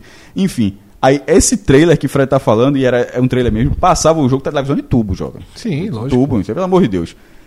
Lotado, meu irmão, lotado assim. E dava gente de vez em quando, mas nesse dia lotou, lotou. E é, o que me marcou não é nem isso. Eu não lembro qual foi a greve, mas eu lembro, tinha dois caras de Santa Cruz. Perturbaram demais, meu irmão, com, com o segundo. Uma O das Sport- greves era o tava Judia de mim, né? Que era a música, É, né? exatamente. Judia de é, mim. era- foi exatamente, deve ter sido isso. O Sport tava invicto. Foi tipo o Náutico da Copa do Nordeste de 2001. O Sport tava invicto. Na, é, como na ilha, no caso do Náutico era a competição toda. No caso do Sport era na ilha. É, o Sport era muito favorito naquele jogo. E pra você ver, o jogo seguinte, sabe quanto foi o jogo seguinte? Jundiaí 2, Fortaleza 6. O jogo de ida da, da, da semifinal que botou o Fortaleza na primeira divisão. Ali foi uma pipocada muito grande mesmo. Agora, o E esporte outra- acabaria caindo, né? não, mas o que, Fortaleza. o que é que foi. Não, mas o, o, o que é, Não sei. O esporte, o esporte tinha sido o segundo lugar da primeira fase. Tinha É. ter sido Criciúma, não tinha sido Fortaleza, não. O Ah, é Sport porque era por. Era, era, por, era, é era verdade, matemática. é o Sport foi o verdade. segundo, o Jundiaí foi o sétimo. O É Sport foi o verdade, é segundo da primeira verdade, fase. É, e o que é pior dali é as Porque consequências. não era, no- não era cruzamento. Não, aquele não foi quadrangular, não. Era, foi, Isso. aquela, edição foi toda de mata-mata. Aquilo ali, o Sport passou cinco aninhos de segunda divisão, o tamanho daquela tabocada. Foi. E Teria voltado na hora, ia ser kick de time grande. é, esse é, o pro- é, é isso que eu- meu ponto é esse. Ali a consequência eu não sabia que ia ser cinco anos, certo? Ali a tomada de boutique foi grande, cinco aninhos, mas teve a frustração de que era justamente o bate-volta. Caiu? Não, volta no primeiro ano. Quando não voltou, virou virou igual a, a- a vários outros times. Isso. Mas virou mais só, um. só voltaria em 2006, né? Isso, demorou muito tempo. É o maior, é o maior dano da história do E, esporte. e foi no ano seguinte, 2003, foi aquele quadrangular. Emocionante também. Palmeiras, Botafogo e Marília. que o o esporte em jogou em- Garanhuns. É outra Garanhuns. Não, pancada mas eu acho, eu- pois eu acho que a bronca foi o 0x0 na primeira rodada com o Marília. Não, podia ter- foi, não foi. ter empatado foi. E ali ele perde manda ali, porque um diretor do esporte invade o campo. É. Eu não lembro o nome Não, do não, diretor. essa invasão foi Sport Palmeiras no quadrangular semifinal, que eram dois quadrangulares. O quadrangular foi, se eu não me engano, Sport, O Náutico passou. Brasiliense, Palmeiras e Santa E Cruz. o Náutico tava no outro grupo, que o Náutico terminou caindo no... no O Náutico caiu no outro quadrangular no semifinal. semifinal. Isso. Tava no outro grupo. E o Náutico, Marília, Botafogo É. e mais um. Sério, Beto, mas trabalhava direitinho, né? Trabalhava, tu ia pro vagão assim. chegava jogo. forte, Chegava chegava, forte, os três. Ah, sim. É, Era- entre os oito chegaram os três. Ah, eu saí da, da, da, da Católica pra esse jogo no vagão ali. Eu assisti muito no vagão. O, pronto, e aí, eu não sei se esse 2003. É, é, acho que dói menos do que do, do Paulista. Do, Dói. do Foi em Garanhuns, né? Mas foi em Garanhuns. tô- tô- tô- o Palmeiras tinha Marcos, campeão do mundo no ano, no ano anterior. Né? E foi todo. Eu lembro que fez uma, foi uma O que mais polêmica. machuca 2003 é que o segundo melhor time era o Sport. Não era o Botafogo. E o Sport acabou perdendo a vaga por ter empatado com o Marília em casa. A verdade é essa. O É roteiro verdade. é esse. É. O Sport se deu melhor contra o Botafogo, inclusive. É, e tem outro momento que acaba sendo um, um final, abre aspas, feliz, que é o dia mais nervoso da minha vida no F5. Esse dia eu caí no chão, velho. Eu, assim, quando, quando acabou, eu tava. Que foi 2005 que o Sport ia ser rebaixado para a terceira divisão. E aí o Vitória, o bom e velho Vitória, consegue. É, Que é, ano isso aí? 2005. Jadilson, é? Não, já disse foi. Não, o jogo do Bahia. Teve o jogo do Bahia. Não, sim, que é um momento emocionante e tal. Eu tô falando assim, o Sport foi pro F5 na última rodada, perdeu do Gama na ilha. Tu tratou Qual é que o não lugar valia que vende, vende crustáceo ali atrás do, do Shopping Plaza? Do, esqueci, deu branco, esqueci o nome. É um bem grandão, um restaurante, porra. É. Porra, bem famoso. É que eu tô lembrando. enfim. A- atrás do Plaza. é, eu tava vendo ali. Foi aqui, eu disse, ó. Eu senti vendo o celular disse, meu irmão, não é possível não. Vai, cair mesmo, vai fazer esse negócio. Aí no final, no final, perdeu do Gama, não foi? O Sport perdeu do Gama Maia. 2 a 0. Maia, contratou Maia. depois. Claro que contratou. Maia. Aí chegou assim. depois. Eu disse, meu irmão. Isso é, não, não, Maia, isso é 2004 ou 2005? Cinco. Tem cinco. Cinco. É, bicho. Maia Caraquinha. Quando chega a informação, nós, em Salvador, Vitória cedeu empate, meu irmão. Turma- não- ninguém comemorou, não, porque isso não se comemora. Mas o alívio é assim. Eu caí velho. no chão. Eu deitei no chão. assim, muito- Meu muito muito obrigado. meu. No, meu- no quarto de casa, assim, eu deitei no chão. Porque foi o dia mais nervoso da minha vida no F5. Mais Foi nervoso. ó, 2005 foi um ano miserável. Porque foi um ano centenário do esporte. E o esporte tudo E quase sobe Santo e Náutico. Pois é, Foi- pô. Terminou que o Náutico conseguiu dar uma arrumada pro ano ficar com a Foi, turma mas feliz. assim, Mas eu Mas torci pro O Náutico. presente. O foi pre... por isso que a turma comprou muito DVD de Natal do. Porque, meu irmão, foi um ano meu miserável. amigo- 2005 foi o ano centenário do esporte. Aí teve o, o ano do. Da minha série B, o aniversário, dia de 13 de maio, fizeram a, contra o Santo André, aí lotou a ilha, Pau. foi- pau. Aquele ano foi muito pau na cabeça. Foi muito pau. O que salvou foi, Foi o Náutico. o Vitória e o Náutico. Exatamente. O Vitória pra salvar o próprio esporte E o Náutico tá indiretamente, pra dar alegria, pra vender DVD. É, e o. Náutico e o Vitória, essa queda do Vitória, junto com o Bahia, no mesmo dia. Porque Náutico e Santa Cruz caíram em 2017. Mas Bahia e Vitória caíram no mesmo dia. É um, lance, é um, é um dia também, traumático. É um Foi o dia mesmo dia também no Foi final de Santa. também. É. Eu lembro, inclusive. É o dia que- mais. Cássio, é o pior dia da história do Nordeste na Série B. Pra mim é pior que a Batalha dos Aflitos. Assim, Não, a não, conjuntura não, eu não. acho. Cai Bahia caiu, e Vitória. caiu, veja assim, mas não. A... Não, eu tô falando historicamente, não. Pro- o Sim, mas rebaixamento é aquela coisa. Rebaixamento você vai sentindo. Rodada a rodada, vai acumulando. Tan, tan, tan. Quando chega no. Por exemplo, é, quando, o cara cai, tira, só se o cara passa 37 rodadas fora da zona de rebaixamento e tra- entrar na última. Mas rebaixamento que o cara vai sentindo, sentindo. E os dois ali foram, jogaram nada aquele campeonato, meu irmão. Desandaram. Claro que tem a porrada, mas quando chegou o dia do rebaixamento, ninguém, ninguém ficou surpreso. Já o impacto do Náutico, eu já falei, assim, na, a saída dos aflitos foi uma procissão. Foi, foi. Meu irmão, eu, eu fechar. Bicho, eu saí, A tava no jogo comoção, lá. a comoção Eu nunca vi aqui na é minha vida, nacional. Celso. Não, ó, ninguém falava uma palavra. Eh, Eu saí dos aflitos até a casa de um amigo meu que morava eh, nas graças, foi andando ali. Bicho, parecia. Eu, eu tava no meio, da- meu irmão, ninguém trocava uma palavra. Eu lembro de uma cena que me deixou meio chocado em relação a, a esse dia, Ao especificamente ao Bavi, ao, ao rebaixamento. queda do Bavi, do, né? do Bavi, no caso, que foi uma confusão logo depois, na- ali no meio da cobertura, e rolou aquela polêmica envolvendo o ex-presidente do Vitória, mas sempre presente, de repente tá para voltar, é Paulo Carneiro, e o então goleiro do Vitória, Felipe. Que teria sido chamado de macaco pelo Foi, eu presidente lembro, esse do teve um episódio Vitória, teve uma confusão do cacete. O- eu lembro do goleiro é, ter dado declarações nesse sentido ali, meio que na saída do, do, do, do jogo, acho que já após vestiário, depois da confusão toda, e eu vi, é, é, eu senti no semblante de Felipe como aquilo conseguiu ser mais doloroso que o rebaixamento. E eu fico imaginando que para um atleta, você terminar o ano rebaixado, como foi o desfecho ali do, do rebaixamento do Pra Vitória? Série C, né? Para a Série C, certo? O, o, você fazendo Clube parte do, elenco Nordeste que, que, levou... mais disputa a Série A, Exatamente. certo? Que é o Vitória. E você do levando o clube, e você fazendo parte do elenco que levou o clube para o ponto mais baixo, do ponto de vista eh, eh, hierárquico das divisões brasileiras. Você fazer parte daquilo ali, um time de massa, eu imagino que deve ser muito, muito pesado para um atleta, um atleta que estava começando a carreira de certa forma, como era Felipe ali. E eu, perce- e eu lembro de ter tido a percepção de como aquilo ficou pequeno para ele e para o futebol de maneira geral, quando você vê que o presidente do seu clube, né, o, o, o, cara que paga o seu salário, de certa forma, o gestor ali pelo menos, é, perde completamente a compostura esportiva, a ética, a, a humanidade para tratar, para resumir aquele rebaixamento com a frase racista. E né? essa semana ele pode voltar a ser presidente do Vitória. Pois é. É, e esse, desse, desse rebaixamento, eu acho que foi um, baque muito grande, assim, pelo, pelo tamanho dos clubes. Paulo, isso é São- Paulo, Paulo são- Carneiro. Paulo Carneiro. E sobre Paulo Carneiro, assim, recentemente lá no, no BFC, um programa, um, um videocast, podemos dizer assim, que lá faz na Bahia. É, tem Cássio Cardoso participa, Vitor Vilar participa, mas disse que participou, inclusive, também jornalista, a esposa de Vitor Vilar, Juliana Lisboa. Assim, é, a, a postura do, do- do- Paulo Carneiro é um negócio inacreditável. E, a- e eu, eu até falei assim, a linguagem corporal, ela foi muito bem no programa, primeiro tem que, tem que aguentar, porque suportar aquilo, o cara não olhava para ela, pô. Se, como, como se. é, e era uma, era uma pergunta sobre futebol feminino. Assim, de, um, de uma forma de, de respeitosa. Assim, eu, fiquei, eu fiquei impressionado com. Primeiro com a, a cara lavada de falar daquela. de, de, de, de se, comportar, de se comportar daquela forma. É, mas enfim. Tô vendo muito mais torcedores do Bahia empolgados com essa volta do que do próprio Vitória. Galera, agora a gente vai falar aqui do restaurante Riso, aquela opção para você dar uma turbinada na sua rotina. É, a gente sempre gosta de lembrar, né, que o Riso ele oferece para você a oportunidade de você é, aproveitar uma cozinha de alta gastronomia num ambiente de restaurante é, de altíssima qualidade, como de fato é o Riso. Você vai encontrar manobrista, uma mesa prontinha esperando você. Você vai ser atendido na sua mesa. O garçom vai chegar, lhe conhece, vai trazer o que você pediu da outra vez. Toda vez que eu sento lá, já chega a minha porção de ostra. Às vezes, como nas últimas vezes eu tenho pedido aquele bolinho de, de Bolinho do arroz. riso, é muito bom. É bom demais, velho, bom demais.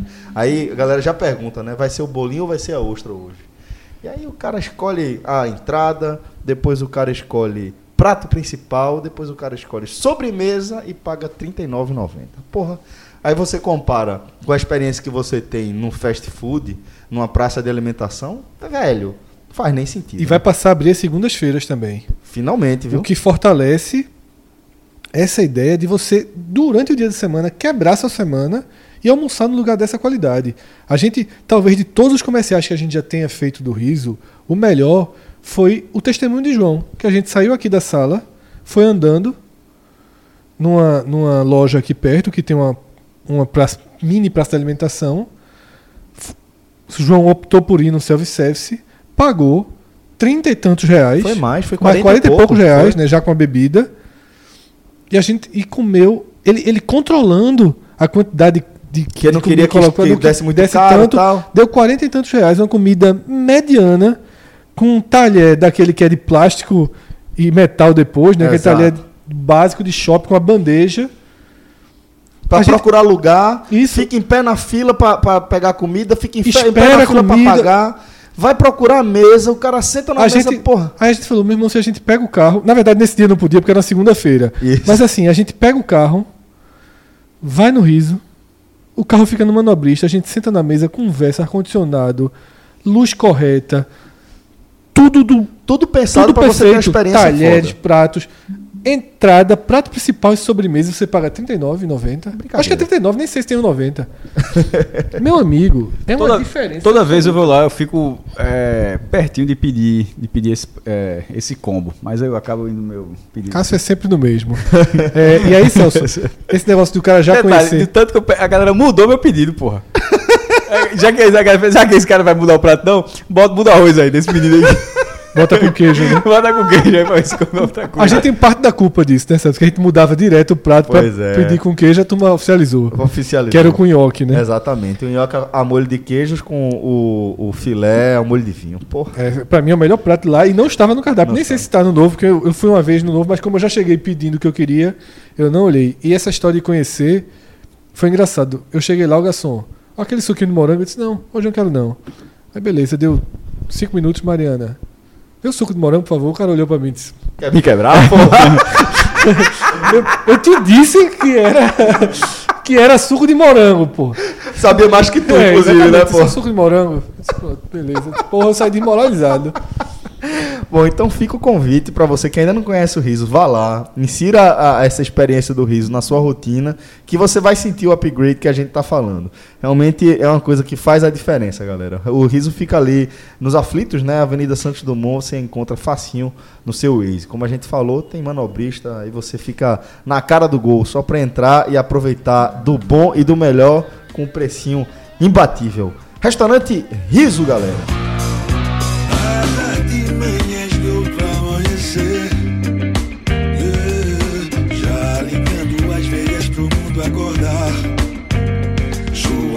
Verdadeira química conspira, mas não deixa se levar. Não, essa ventania faz pensar. Melhor nem ter. Melhor nem ser. Às vezes é melhor.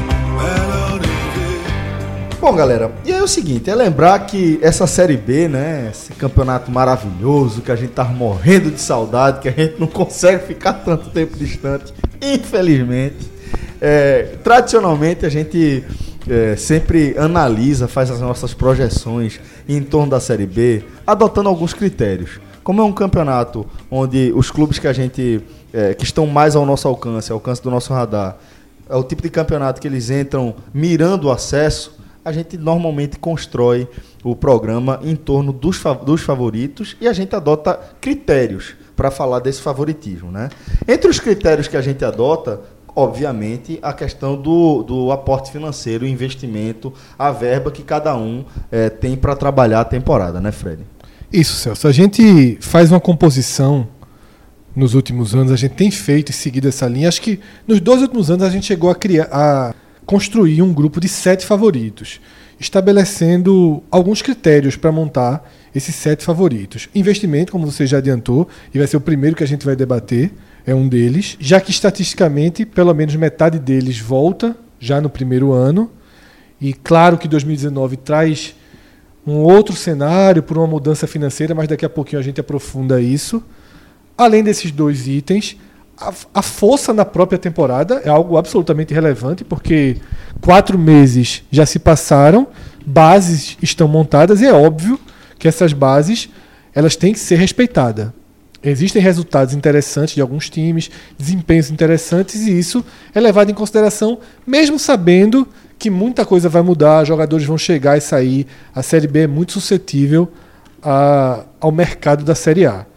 E por fim, a tradição, a grandeza, a camisa de alguns clubes também nos obriga, muitas vezes, a listar e incluir essas equipes no favoritismo. Então, a partir de agora, a gente vai categoria por categoria, tentando enumerar quem entra como favorito nessas categorias e no final a gente filtra e vê quantos clubes a gente considera que entram nesse campeonato mirando o G4, mirando o acesso. Então vamos fatiar, como você falou, e começar analisando a questão do investimento. Maestro, é, por investimento dos 20 participantes da edição 2019 da Série B, quem larga na frente, teoricamente, por investimento relacionado a, a- a- a volume de dinheiro para trabalhar na temporada? Celso, é, o cenário mudou bastante. Se fosse o cenário de uma Série B em 2018, não haveria a menor dúvida de que os dois times seriam Esporte e Vitória. Porque eles teriam a cota integral. O Coritiba, como já está em mais um ano, o Coritiba já leva a sua facadazinha de 20, levaria a facada de 25%.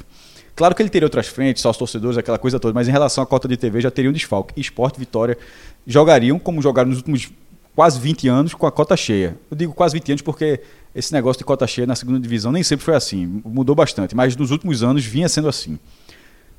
Como não teremos isso, indo para a realidade onde os dois times caíram endividados e sem o aporte para é, equalizar é, esse, essa, essa, esse buraco, ou seja, não só eles não vão ter o poder de investimento que teriam até no- nos últimos anos, como eles caíram justamente em situações horríveis. O esporte, quando tinha caído na última vez em 2012, caiu, como o do B mesmo falou, com 10 milhões em caixa. Era uma meia verdade, mas querendo ou não, o esporte tinha uma segurança financeira ali. Não foi o caso agora. A mesma coisa com o Vitória. Ou, seja, dois times que eram para ser os favoritos nessa questão agora ficam em segundo plano. O Coritiba, que nem os 25% agora seria ouro. O Coritiba cai do mesmo jeito, nem vai ter a cota também, outro penalizado dessa forma. Outros, eh, nem outro cotista na disputa tem, tem ex-cotista, caso do Guarani, mas que não é cotista há bastante tempo. E aí entra a figura do Bragantino, ou agora o RB Red Bull Bragantino, com, com essa fusão do- do- dos clubes com 45 milhões de reais. Essa fusão que colocou, é, comprou uma vaga na Série B, o Red Bull sai de, de ação no Campeonato Paulista, o Bragantino já está na primeira divisão, a segunda divisão de São Paulo, em vez de subir dois, vai subir três times, e o Red Bull passa a adotar totalmente o Bragantino. O Bragantino que tem um histórico muito bom no Campeonato Brasileiro da primeira divisão, já foi vice-campeão da, da Série A em 91, inclusive o, jogo de- o, o último jogo foi lá no estádio dele, se chamava Marcelo Stefani, 0 a 0 foi campeão paulista em 90, fez outras grandes campanhas na primeira divisão, ficando entre os 10, mas que nos últimos anos, mesmo com o acesso da- na última temporada, que foi em cima do Náutico, vinha num, numa, num marasmo grande. Primeiro que não tem, uma, um, não tem um apoio popular muito grande.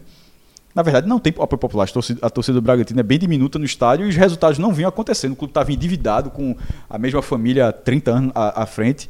Isso aí é, é mega cena. É mega cena que, que o Bragantino ganhou e com a, a- a- filtrando as notícias em relação a essa fusão, ou seja, filtrando é, dando- o que, o que eu li, né, obviamente não é informação de lá de dentro, mas filtrando as informações, é um aporte de 45 milhões neste ano. Não é a fusão que vai render 45 milhões. Inclusive, até acho esse número meio questionável, porque Veja só, a fusão vai acontecer agora. 45 milhões em oito meses, porque esse ano agora está em abril. Já está já tá perto do fim de abril. O, o, o campeonato vai até dezembro. Iníciozinho de dezembro são basicamente sete meses. É, né? Ou seja, É. 45 milhões em sete meses. É, tudo bem, a Folha seria. É um investimento monstruoso. Até dizer, veja, eu não estou dizendo que não vai investir 45 milhões, não. A minha dúvida é se vai dar tempo de investir 45 milhões em 2019. Se isso acontecer, não tem muito o que fazer. Porque se, se o investimento. Claro que isso pode ser para pagar dívidas de curto prazo, ou seja, equilibrar todas as finanças do Bragantino. Mesmo fazendo isso tudo e considerando esse valor, levando esse valor para o futebol, não tem o que fazer em relação ao investimento. Não há, não há nenhum time, é, ne- nenhum competidor no mesmo nível. Não tem o Figueirense, não tem é, o América Mineiro. O América Mineiro tem uma saúde financeira até por causa da independência que, que, que rende caixa e tal. E, e era um clube, vinha sendo um clube mais equilibrado, mas nenhum desses com um capital para ser injetado em um ano nesse volume. E outra, mesmo que o Sport Vitória estivesse, tivesse com a cota cheia, é, o orçamento talvez fosse abaixo de 100 milhões, certo?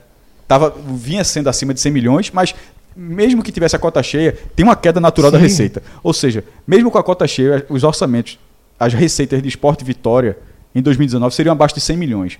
E isso, estou dizendo isso por quê? Porque isso não é tudo em futebol. Isso é, são, é o gasto do clube inteiro. Aí, aí no momento que chega a Red Bull, eu não sei, como eu falei, não sei o tamanho da dívida, e diz que isso vai ser só com futebol, é escracho. Por isso estou dizendo, é melhor torcer para ser uma meia verdade isso aí, para que de repente esses 45 milhões, 30 seja para pagar dívida, sobrar os 15 de futebol, Pra estruturar CT. para estruturar a CT, para começar a estruturar a CT, que, que, que obviamente também deve Eles contar têm o o CT pagamento. deles, na verdade, vai continuar usando o deles. É, mas né? como jo- joga em Bragantino, dá vai jogar em Bragança Paulista, não dá pra ficar treinando em outra cidade e jogar em, Braga, em Bragança. O clube se mudou pra Bragança Paulista. Eu acho que o CT, dentro do clube, tem que ser lá. Não, vai, não dá pra ficar treinando a quilômetros e quilômetros de distância. E também tem pagamento da folha, né? Mas vai ser uma folha é, com um volume desse aí, é coisa de 1 a 2 milhões de reais. E veja só, com esse valor dá, dá a entender que será isso. A do esporte, liso, vai ser 1,200. O Bragantino, sem, sem Red Bull, a chance de o Bragantino botar um- entre um milhão e meio, dois, uma folha desse tamanho, não é que fosse remota. Era assim, nessa vida talvez a gente não fosse ver mais. assim, em relação no Campeonato Brasileiro, Campeonato Paulista eu não sei, mas no Campeonato Brasileiro talvez a gente não fosse ver mais. Só se o time subisse para a primeira divisão e ainda assim botasse all-in nas fichas. É um- o, o Bragantino arrumou uma realidade e acabou eh, deixando o campeonato praticamente com três vagas. Veja só, se esse time não subir, que todo mundo agradeça e, e vá em frente. É porque deu errado, deu muito errado o projeto. Sim. É porque deu muito errado. Porque É o, uni- é o único. é- é, esse item investimento, ele cria já, e Distor- Cássio já, nessa- já traz um destoou- favorito claro. absoluto. muito, muito. Mas, sobretudo, por causa desse cenário, porque foi tudo assim, convergiu. Os planetas, Convergiu. os, os planetas se alinharam assim, o sistema solar todo se alinhou. Porque se ele fosse- tem esporte Curitiba e Vitória Não, se no fosse mesmo 2018, patamar, se fosse 2018, Esporte Vitória com, com cota cheia, Coritiba com cota 75% e, e Red Bull Bragantino 45 milhões. O- o- na verdade, ia, ia miar para todo mundo. Para os é. outros 16. É, pô, tem quatro times aí ia ser chato. turbi, turbinados para arrumar uma vaga. Alguém teria que fazer um descaminho muito Alguém grande. teria que sair do trilho. É. Mas nesse momento aconteceu dos três perderem essa benesse é, e, e- e- e ele navegar sozinho. Então, Cássio, nessa parte financeira a gente já coloca o Bragantino né, como Muito favorito. Como muito favorito. Mesmo com, com detalhe, considerando. Eu não acho que o, o- o time do Red Bull que jogou Paulista seja um grande time. E o Bragantino muito menos. Ou seja, mesmo com aquela Mas mistura. Estamos falando só de dinheiro Sim, então, então mesmo, mesmo com aquela mistura, só falando de dinheiro, porque o dinheiro vai chegar, o dinheiro meio que já existe, você consegue colocar ele lá na frente já. Então, Nikezinho já tá jogando a moral. Já Tu viu tá que nasce no site da CBF, sem nenhuma rodada, ele tá em primeiro, né? É que- Detalhe, pode assinar, viu? O esporte é o segundo. não é ordem alfabética, não, ninguém entende. Então a classificação tá zerada, né? Mas não é ordem alfabética, não é nada, não é ordem de quem tava caindo nos últimos anos. Simplesmente é uma ordem completamente aleatória. Tá lá, Red Bull, você pode fechar aí. tu assinava? Todo mundo assinava, mesmo o torcedor do Fortaleza. Por quê? Só trabalha com título na Série B. Ah, tá. Desnecessário. pô. Necessário. Mas não quero nem ouvir, porque é série A. Os caras são da série A agora. Se o cara estiver ouvindo aqui, é vício. Mas na verdade, é o vício deles é o Vou meu irmão, quando a galera tá assim, quando a galera tá ruimenta, eu coloquei, eu fiz o post do título do Fortaleza, certo? Aí eu coloquei assim, veja só, em final de Série A, aí tá a Série A entre aspas, em, final, em final de Série A, Fortaleza vence Lailô e conquista o título cearense, ponto. Segundo, o segundo título, Rogério Senna. Aí o cara, porra, chamei de final de Série A, o cara, por que essas aspas? Aí, em vez do cara dizer isso, porque. Aí eu. Primeiro, ele não leu o post, porque o post deixa muito claro o, que o peso da final do Campeonato Cearense era justamente o fato De os dois estarem na Série A. Aí, eu- eu assim, ó, um, pra enfatizar. Dois, porque não é uma final de Série A. tipo, veja, No momento nem existe é, isso. nem existe mais. É só assim, uma final com estágio de Série A. Tudo é. O cara não tô questionando. Eu disse, beleza, tá, claro que tá questionando. Mas eu fiquei assim, disse, porra, em vez do cara olhar assim, disse, por que as aspas? É, recém-chegado, a turma. Não, mas no final. Mas tudo, depois né? eu fui lendo, depois. Era, detalhe, nem era torcedor do Fortaleza, era torcedor do Ceará. Ele se sentia incomodado como se não fosse Série A. Claro que é Série A, pô. Mas enfim. Então, Cássio, deixa eu te fazer uma pergunta pra gente fechar essa parte dos favoritos por investimento. A gente define que o Red Bull Bragantino é o único favorito por investimento ou a condição um pouco melhor, a folha alta, como você citou, do esporte, de esporte Curitiba e Vitória, também os colocam como um segundo degrau de favoritismo nesse item investimento apenas? Não sei, Fred. Eu Veja não colocaria, não. É, não, Eu não sei é mais pra não. É porque tu tá falando como se fosse sim. Eu já, o não sei, na verdade, era discordando de você. Falado. Mas o que eu quis dizer é o seguinte. É que eu fiz a pergunta porque você estava passeando por é aí. porque você fizer a pergunta, como eu, já, eu não sei como se parecia que. Eu, disse, eu não sei se eu concordo contigo. É que Voltei. Mas a situação do Vitória, por exemplo, parecia que tinha caminhado de uma forma com aquela venda de 16 milhões. Mas é impressionante como aquela venda ou foi parcelada ou consumiu dinheiro rapidamente num buraco muito grande, porque não, até pelo que parece, a gente sempre tem uma análise restrita às informações possíveis, claro, né? E nesse caso, o que, o que, deixa, o que deixa transparecer é que o Vitória, que uma, que uma venda de 16 milhões de reais não capitalizou o Vitória. Eu, eu, fiquei- eu fico impressionado, porque qualquer outro time, o do Bragantino, pelo amor de Deus, o time já arrumou o Red Bull, se arrumar mais uma vez 16 milhões, mas, mas qualquer outro time Vendeu que, jogos, que vendeu rebaixar, jogos, o time rebaixado, O jogador não estava jogando bem no Campeonato Sul-Americano, que o Brasil passou vergonha, e mesmo assim o Vitória. Claro, o jogador tem potencial, não é só por isso, mas era um momento onde não tinha menor sentido de o jogador. E o jogador o Vitória rebaixado vende por 16 milhões. Como é que o clube não se capitaliza? Pega, um- pe- tra- traga isso para o esporte. O esporte aqui chegou, vendeu a- Adrielson, já que era um zagueiro. Vendeu o Adrielson. E detalhe, pode até perder, inclusive. Mas perdeu Adriel, vendeu o Adrielson por 16 milhões. Tá resolvido. Se, não- se nesse esporte o esporte vender um jogador, qualquer, qualquer um, qualquer, um, qualquer mesmo que você que é uma peça que, ah, que se vai quebrar o time ser essa peça, não esqueça. Pegue qualquer peça do esporte que você acha importante e desse momento bote 16 milhões no esporte, a vida do esporte está resolvida nessa temporada. Como é que a do Vitória não se resolveu? Então eu não consigo colocar o Vitória, Fred. Eu concordo. ne- Nessa, ne- ne- nesse, nesse cenário. Isso porque só se o Vitória botou no, numa poupança, num CDB aí e vai tirar agora. Concordo. Porque concordo. depois de uma venda dessa o time ficou quebrado ainda. E também acho que a vantagem que Ponte e Guarani têm por serem times de São Paulo, 5 milhões no Paulista é que já vem do Paulista, Mas a Folha é mais cara em São Paulo É. também, tem isso, né? também acho que não é suficiente para desprender do pelotão. Então, eu fecho o bloco de investimento. Esse bloco de investimento, dessa vez, só coloca um favorito, que é o, O Red Bull. Bragantino. Os outros 19 estão mais próximos deles mesmos do que do Red Bull Bragantino. Esse é o critério. Quando a gente discute G11, que o Botafogo não faz parte, é, por qual é o critério?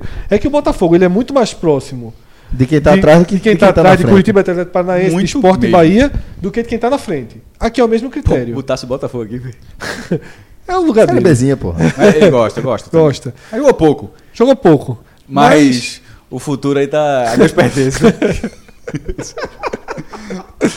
Vai ser sempre um prazer. É, e é, esse é o caso. O, o Bragantino é um, um- na- larga com um patamar financeiro. Que só se é o que Cássio falou. Uma coisa é você dizer que vai colocar 45 milhões. Se esses 45 milhões é, Não entrarem? não entrarem, tá? Por exemplo, contratou André Luiz. Um bom reforço. Um bom reforço pro ataque. Mas vamos vendo aos poucos. De Outra, largada. outra coisa. E que o investimento seja por preço de mercado. Que se for assim, tem 45 milhões. 45 milhões. 5 milhões André Luiz. É, aí- 10, 10 milhões e Wesley. Aí- é, 11 milhões e o Wesley. Aí, aí pronto. Aí, Aí resolveu, Aí é. resolveu. Mas tu vai dizer, é, gastar pelo preço que é do mercado, tendo esse dinheiro aí, não vai faltar. Então, é, a gente tem um, um favorito já no. Depois a gente vai fazer o filtro. Tá? Certo. Mas o investimento colocou O Red Bull. o Red Bull. O A segundo gente não. vai chamar de Red Bull Esse mesmo? programa sai até 9h30 da sexta-feira. O segundo que entra, o segundo bloco é o rebaixado da Série A. Aí não tem. Depois do filtro a gente corta. Aí é automático. Esporte, Vitória, América e Paraná. Mas menos, é isso que que você acabou de falar, né? Muito menos do, do- dos últimos anos. Muito menos. É. Eles são favoritos naturais. Por quê? Porque os números. Eu não acho o Paraná. Não, Cássio, eu sei. Por exemplo, é só- é, a gente Nem vai fazer- natural, nem natural. É, mas a gente vai fazer esse filtro depois. A gente está colocando os favoritos por critério Certo. e depois a gente faz o corte. Ah, tá. Aqui a Aqui, gente faz e a aqui limpeza. o, o critério ele é meio que estatístico, matemático. Não, né? ok. É, dois desses times normalmente sobem, Isso. certo? Esporte, Vitória, América e Paraná. Aí a gente vem para o terceiro critério, que é força demonstrada nessa temporada. O futebol que tá mostrando. O futebol que está mostrando. Aí aqui, o primeiro nome que eu coloco na mesa é o do Red Bull Bragantino. Por quê? Foi primeiro colocado na fase de grupos do Campeonato Paulista. Deu azar. Deu azar não, porque ele já pertencia ao grupo do Santos e assim era o regulamento. Pegou o Santos nas quartas de final, perdeu por 2 a 0 na Vila, tendo chances, empatou em 0 a 0 em casa. Foi eliminado. Terminou em primeira fase. Não, não chega a ser pipocada, não, porque numa hora, no mata-mata, Fred, jogar só com a torcida dos outros é foda. É, e, pô, contra o Santos, velho. Não, mas nem isso. Tipo, os dois jogos, a torcida do Santos, você. É. E aí, Cássio, ele vai pro, pro campeonato do interior, que no Campeonato Paulista segue o campeonato para os eliminados, e é campeão. Nos pênaltis. Lá Sob, sobre a Ponte Preta. no Moisés Então a Moisés gente do Caré. pode dizer que nessa temporada, o Red Bull Bragantino. Na verdade, o Red Bull, O Red Bull. né, que agora leva todo o seu tempo pro Bragantino. O Bragantino tem um desempenho. Não caiu no Paulista. É, tem um desempenho de Bragantino. Certo? Ia dar um problema muito grande se ele tivesse caído, porque como é que Então, vai fazer troca? é, vocês concordam que o Red Bull Bragantino entra também por esse critério? Não, sim, te- veja, no, no critério técnico ele tá lá. Técnico nessa ele- temporada. ele- Tá lá, Ele tá tá, lá. lá. no cri- critério, critério financeiro, no critério técnico e eu, e eu, Fez bonito no campeonato mais ma- no campeonato estadual de maior de Sem maior dúvida. desafio de nível técnico do, Sem do dúvida, Brasil. veja, ele foi o primeiro lugar. E, e enfrentando, lembrando que é o critério lá, você joga Todo 12 mundo, vezes. é. Você, só, você só não enfrenta os times do seu grupo. Ele enfrentou. Ou seja, ele jogou contra Corinthians, contra São, São Paulo, Paulo, contra Palmeiras. Palmeiras. Só não jogou contra o Santos. O Santos foi justamente o jogo das quartas.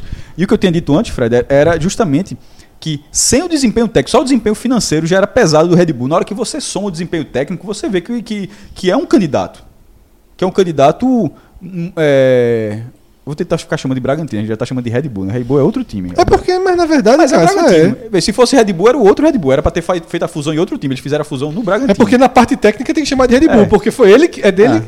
É, então, a, não, e financeira também. Mas É. agora, a partir de agora, com a camisa do Bragantino, ficou até legal. Muito boa. Ficou, ficou até legal. Mas, somando esses dois aspectos, vai ter mais algum ainda? Vai. Mas então, ele, Esses ele- dois já são, já botam ele bem. A gente vai filtrar isso boa. depois, mas ele já tem duas vagas lá. Sim. Outro time que eu trago aqui por questões técnicas nessa temporada, pra mim, é o Atlético Goianiense. Porra. Vareio no time de Série A. E 3 a 0 na ida e 1 a 0 na volta. 4 a 0 no agregado no time, de- no time de Série A. Venceu, venceu o Santos no, no primeiro jogo da Copa do Brasil. É... Primeiro, é um time que. Jogou bem. Eu vi o segundo jogo. É o... Perdeu, Sim, mas foi aguentou o primeiro foi- tempo bem. Sim, foi eliminado. Foi. Sim, Mas Tem venceu- limite, né? Sim, claro. Mas, mas vence, porque eu quis dizer que foram dois adversários de Série A.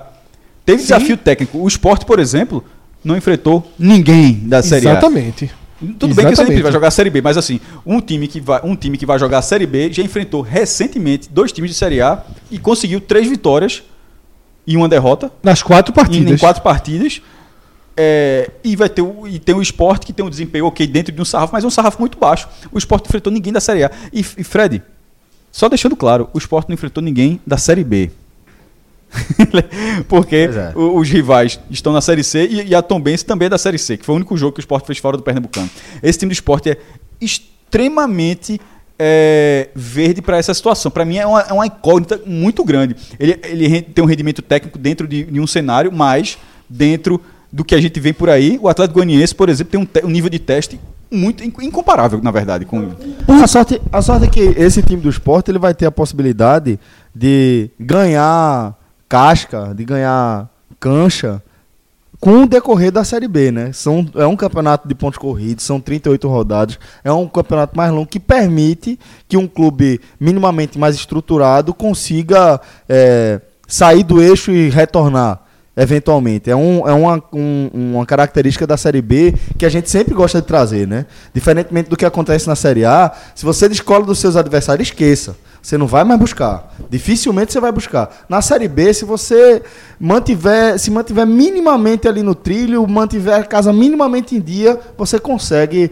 recuperar um, um momento ruim, né? E aí, a gente já está entrando um pouquinho no esporte, que é o terceiro time que a gente vai colocar na mesa nesse aspecto técnico. Mas vamos fechar o Atlético Goianiense, já que foi uma unanimidade aqui, que ele entra junto com o Red Bull.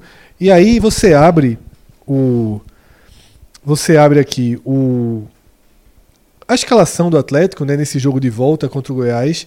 E você encontra no ataque, de um lado, Mike. Mike? Mike, Mike. Mike, Mike no esporte? Do outro, Já Gilcinho, um- Gilcinho. Mike já fez um gol, fez um gol em Painho uma vez. Pequeno Gilson. Pequeno Gilson. Pequeno Gilson, que tá. Pequeno e velho Gilson atualmente. Gilcinho 2012. Gilcinho, 35 anos. Nascido em 84. Cacete. Cansado é a gente. Cansado. É cansado é a gente. Agora, o grande destaque do Atlético Goianiense, e aí é o peso de você é, aparecer com mais destaque contra a equipe de Série A. Perde Pedro, jogador. né? Pedro Raul, camisa 9, ele, o mercado já está muito de olho nele. Então, centroavante, bom, centro- aquele centroavante alto, habilidoso. E aí já entra diretamente com o que a gente falou, acho que foi no audioguia da Série C, né? Que quando os estaduais vão acabando, a primeira leva de destaques ela vai sendo preenchida ali pela Série A, os times grandes da Série A, depois os intermediários, depois tá que- quem tá lutando para não cair, os times grandes da B também entram ali pela, pelo barulho, e um jogador como Pedro aparecendo, jogando bem contra times de Série A, certamente vai despertar o interesse de, de outras equipes. E aí, vamos pro terceiro time, que se entra ou não como força técnica na temporada. Que já foi aqui, já começou o debate dele quando a gente fez a comparação com o próprio Atlético. O esporte merece ser incluído nesse, nessa categoria É o que eu falei há pouco, Fred, na categoria técnica, no caso. né? técnica. É, a falta de, de desafio técnico, a falta de, de, de rivais de uma divisão semelhante ou acima, deixa uma incógnita muito grande. Concordo. Muito grande. Tipo, é, foram três jogos com o Náutico, um com o Santa e um com o Tom Benz. Saca o saldo disso aí? Três derrotas e uma vitória. Duas, duas vitórias. vitórias. Duas vitórias e três derrotas contra os times de divisão mais próxima, que ainda assim é um abaixo. O esporte não enfrentou ninguém da Série B, ninguém da Série A. É, legado do ex-presidente. É assim, O que a gente pode falar. pelo fato de não ter, não ter a Copa do Nordeste, então assim, é, é- veja, eu a acho gente pode falar de elenco. O que Eu a gente pode falar é de elenco. É, papel. o que, eu, É. o que eu acho é, é- é só que houve um encaixe. Eu acho que tem potencial. Veja só, são coisas diferentes, certo? Eu acho que tem potencial para ser competitivo na Série B. Mas, infel- é, mas infelizmente, é, é literalmente um achômetro, porque não há nenhuma base de comparação para dizer, ó, teve aquele jogo e naquele jogo o jogo aconteceu tal. Por exemplo, o, cara- o torcedor do Náutico vem para esse lado diz, porra, a gente jogou com um time de, de Série B, foi- ganhou, ganhou lá dentro, o torcedor do Náutico perdeu o campeonato, mas pensando na Série C, o cara disse, ó, esse time aqui pode fazer alguma coisa na terceira divisão. Ou, ou, ou, ou o Santa que tirou o CRB da Copa do Nordeste. Tá entendendo? Ou seja, tem esse- tem- existem é, é, é, esses comparativos. O esporte não tem nenhum. Eu, eu acho que tem um potencial, acho. Acho que tem jogadores que, inclusive, os que vieram do Botafogo, é, Luan, que é o cara que estava no América, que jogou, que, que jogou até a primeira divisão, inclusive, contra o próprio esporte. Mas vai ficar essa incógnita até a Série B e ver qual, o, que, o que acontece. Nesse momento, acho que não tem como muito ir muito além disso, não. A régua que a gente pode é, medir aqui o, o- o futebol do esporte, ela é meio é meio empírica ela, né? É uma régua que você vai usar alguns elementos aqui para pensar e fazer referências para outras questões, né? Que uma coisa que você pode pegar é elenco, você vai ver jogadores interessantes, que jogadores que disputaram a Série A, como como é, Caixa destacou, Guilherme é, maltratou inclusive o esporte na- também na Série A.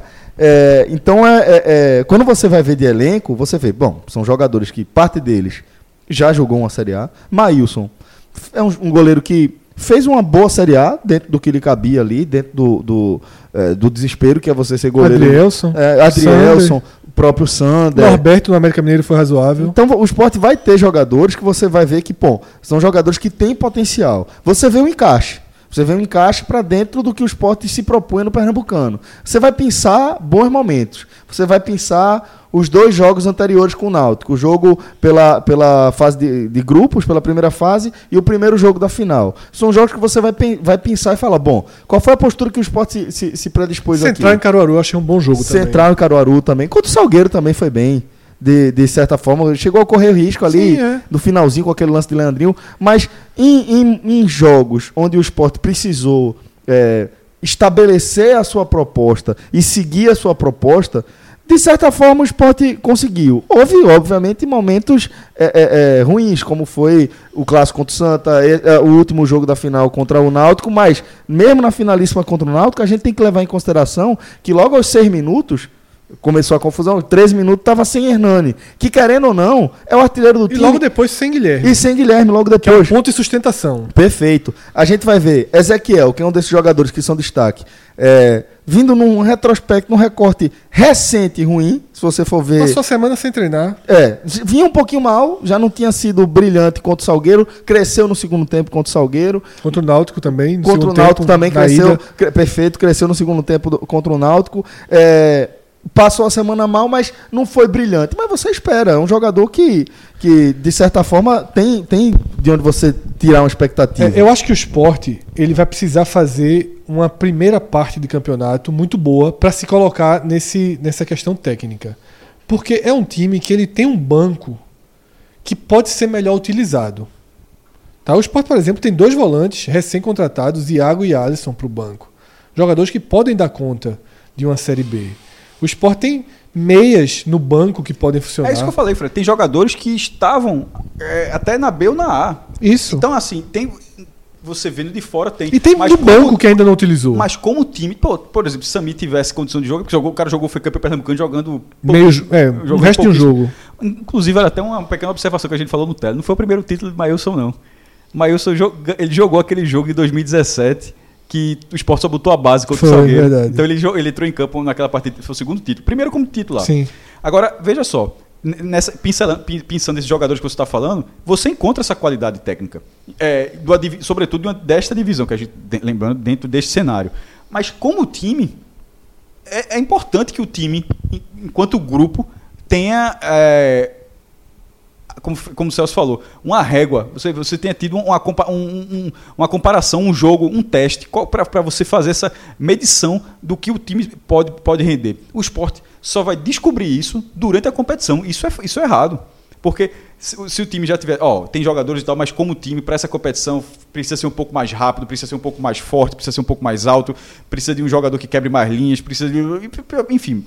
Mas isso tudo tirando as carências óbvias, isso tudo só vai descobrir com, com o decorrer da competição. E eu acho, acho algo muito que pesa muito contra o esporte. Sim ou não listar o esporte no bloco de favoritos por questões técnicas? Não. Eu listaria. Eu listaria. Eu, Eu- também listo. Eu também listo pelo eu potencial. Listaria, eu listaria pelo, potenci pelo pe- potencial, mas a falta de teste tá me, me priv- Com é, muita restrição. Mas com- ele entra meio. É, você vai escolher meio. É porque é. você foi no que- escolha ou escolhe- morre. Então, no escolha ou morre eu coloco não. Mas reconhecendo o que você. Por exemplo, no escolha ou morre, a gente tem a mesma opinião. É. A mesma opinião, É só só que no escolha ou morre. escolha ou morre. eu tô- No escolha ou eu tô morre, eu do tô lado. indo por sim. Deixa eu colocar mais um time, pelo menos, aqui, Mas pra gente. Os três, no caso, pelo potencial. Então. Pelo potencial. E por estar, pelo potencial e pelo aspecto moral, Momento, né? permitir. Imagine se perde nos pênaltis. Tá, o jogo contra o Oeste, eu, eu, eu tô dizendo há muito tempo que era um. Talvez seja 2x2 agora que foi campeão. Veja só. Não, tu acha que não vai empatar? É, é, ó, tem que arrumar quantos pontos pra subir? Isso a gente vai calcular no final. Não, uns 64, 65, né? Isso. Pronto. Tire um e, e- e joga as outras 37 rodadas. É, mas o. Eu acho que o aspecto moral de ter se conseguido conquistar o título, de ter trazido a torcida de volta, ele ajuda ao desenvolvimento técnico nesse momento. Então, por isso que eu vejo o esporte com potencial de fazer parte né, de forma efetiva desse grupo. O América Mineiro. O América Mineiro. Vocês acham que deve ser listado aqui? Jogou o campeonato com também dois times de Série A. Mas é um clube que segura o dinheirinho pra B. Chegou na semifinal. No jogo de ida, fez um 3 a 2 com o Cruzeiro. Na volta tomou um 3 a Mas foi 0 um 3x2 buscando sempre também, né? Não era. O jogo não ficou. Posso estar muito enganado, mas o jogo não ficou parelho em nenhum momento.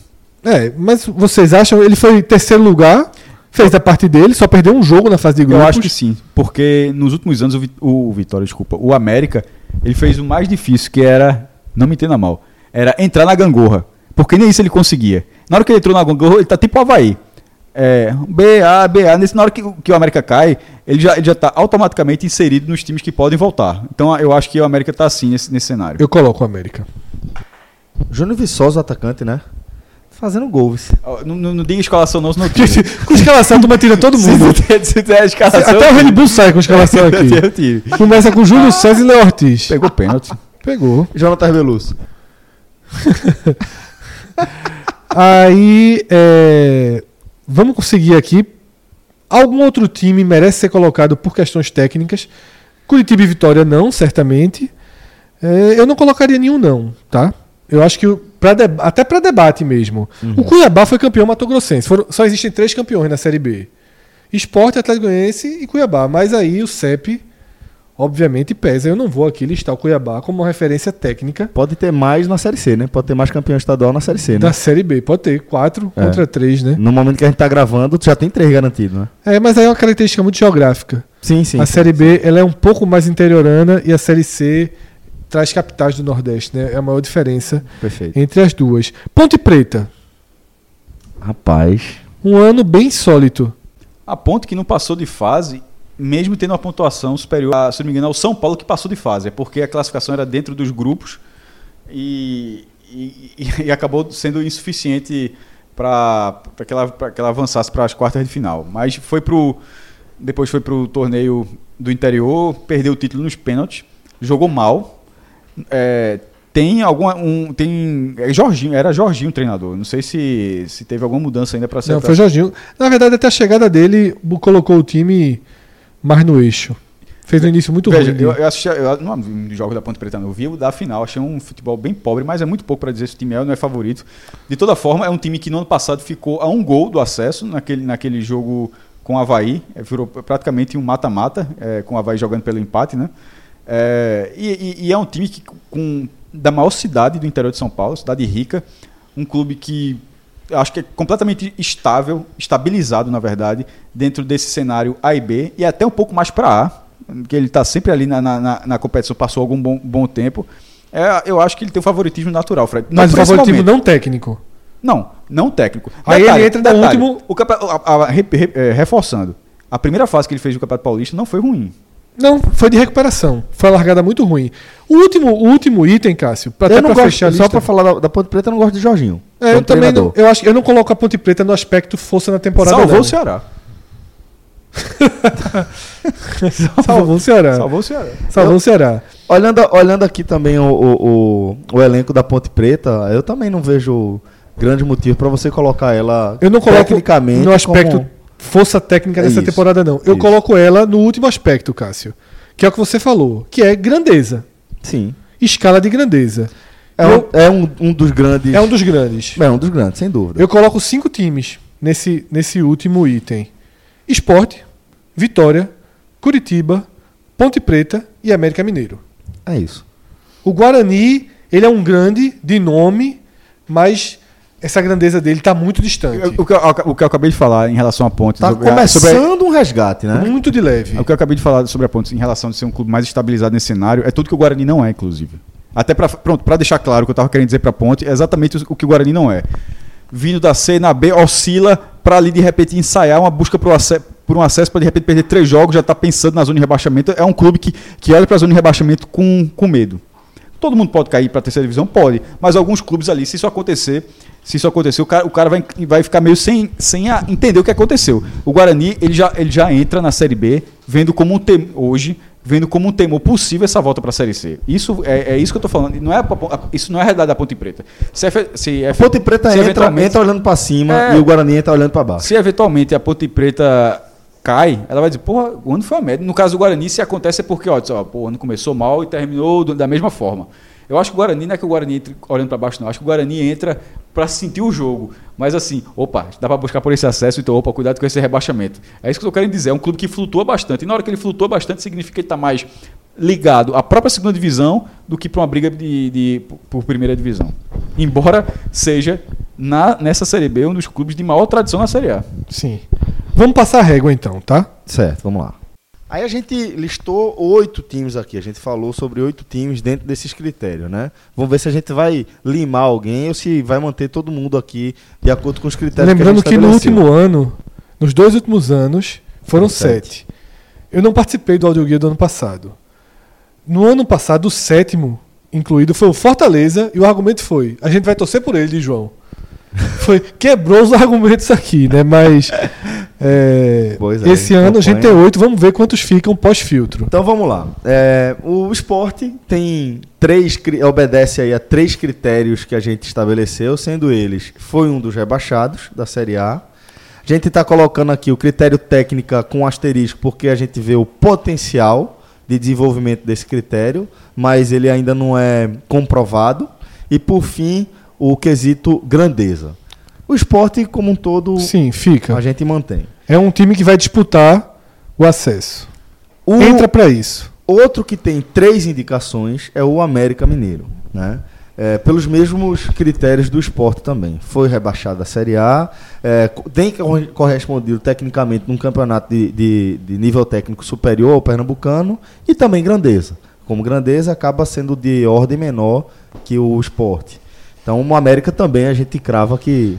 Ele é menor do que o esporte na grandeza, mas tem um aspecto que não está aqui O desafio técnico do América, é o América é muito mais testado. que o É, isso foi citado na parte técnica. Ele, o, o América é mais testado que o Sport, perde no quesito grandeza, mas eu acho que ele equilibra seu posicionamento junto ao Sport num ranking de favoritismo porque ele caiu melhor. Que é outra Certo. coisa também que ajuda O rebaixado do América é o rebaixado mais estruturado. O rebaixado do América é o rebaixado segurando o dinheiro. E foi assim que subiu da outra vez. Exatamente. Como campeão, inclusive. Na Isso. frente internacional. Isso. Lembro- só lembrando. Mas tem outro ponto do América. Sobretudo para os clubes que estiverem ali.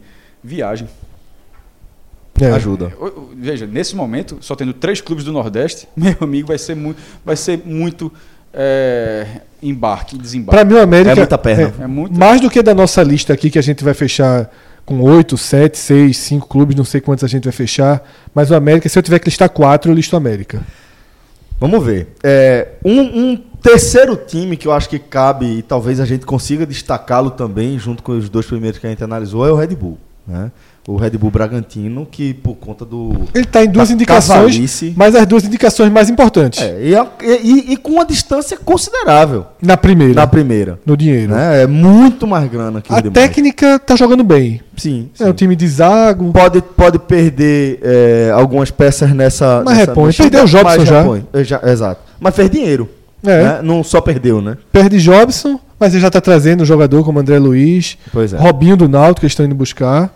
Pois então, esse, esse, vai, esse para mim é o favorito número um. Então pronto. o já dinheiro s- se sobrepõe ao, às outras categorias aqui. Então já temos aqui três times que a gente dificilmente vai tirar Não, os três já foram. os três favoritos aqui.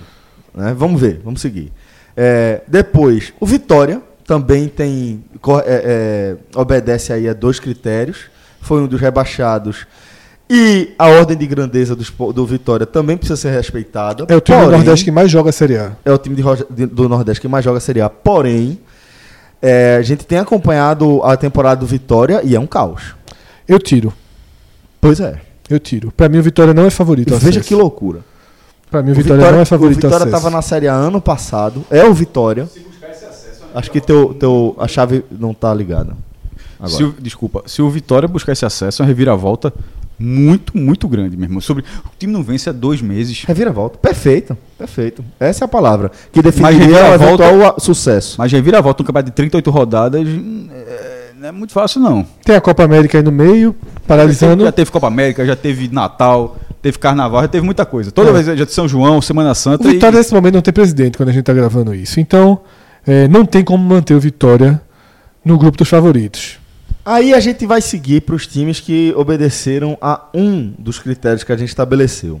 Começar pelo Paraná, que foi um dos quatro rebaixados do ano passado e só. E só. Também pra mim tá fora. Tá fora. Tá fora. É, maestro, o Paraná, é, tendo sido rebaixado, é critério suficiente para ser classificado como favorito à edição 2019 de Série B? Não acho. É, primeiro que ele subiu já meio, meio aos trancos e barrancos, fez uma, uma primeira divisão péssima, o Campeonato Paranaense ruim. Na a, a participação da, da primeira divisão do Paraná é que a gente fala, foi meio é, de surpreender, meio CSA. Sim. Veja, não estou falando que o CSA pode até ser melhor que o Paraná, ou então ficar. O que eu estou querendo dizer é assim, que estava muito fora da curva pelo que o Paraná vinha fazendo. E, e- e depois da, da queda continua a mesma coisa.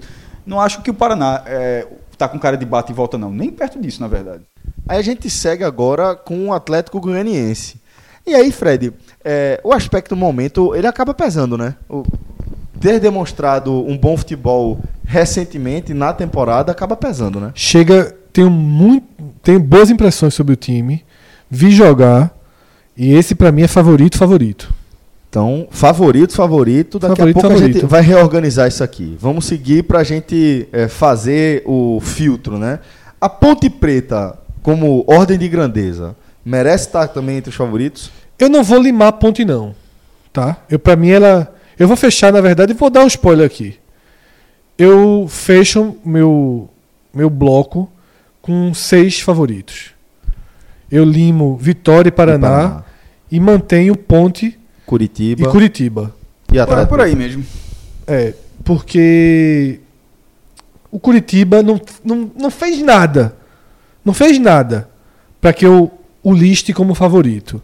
Mas não vive o caos político que o Vitória viveu, já começa a sair. O cara, per- per- É. cara perdeu no turno por, pro Toledo mesmo. Isso. Mas já começa a sair do caos político. Tem alguma estrutura financeira para se Familiaridade com o tocar. campeonato. Então, assim, o Curitiba merece muito respeito. O Vitória também, só que o Vitória está no colo. O Vitória tem que se resolver primeiro, se apresentar para a competição. O Curitiba perdeu o primeiro turno pro Toledo, mas no segundo já foi para a final, sabe? Não é pato morto, não, longe disso. Então, eu acho que o Curitiba merece ser colocado e a ponte também. O critério grandeza para esses dois deve ser, Ser respeitado. respeitado, né? Bom, maestro, Fred limou aí Vitória e Paraná. É, Sim. são esses dois. Você lima mais alguém? Vai tirar mais alguém aí desse grupo de favoritismo? Não, eu acho que esses dois saem eu acho que o resto tá, tem um nível de disputa bom. Então a gente fecha com.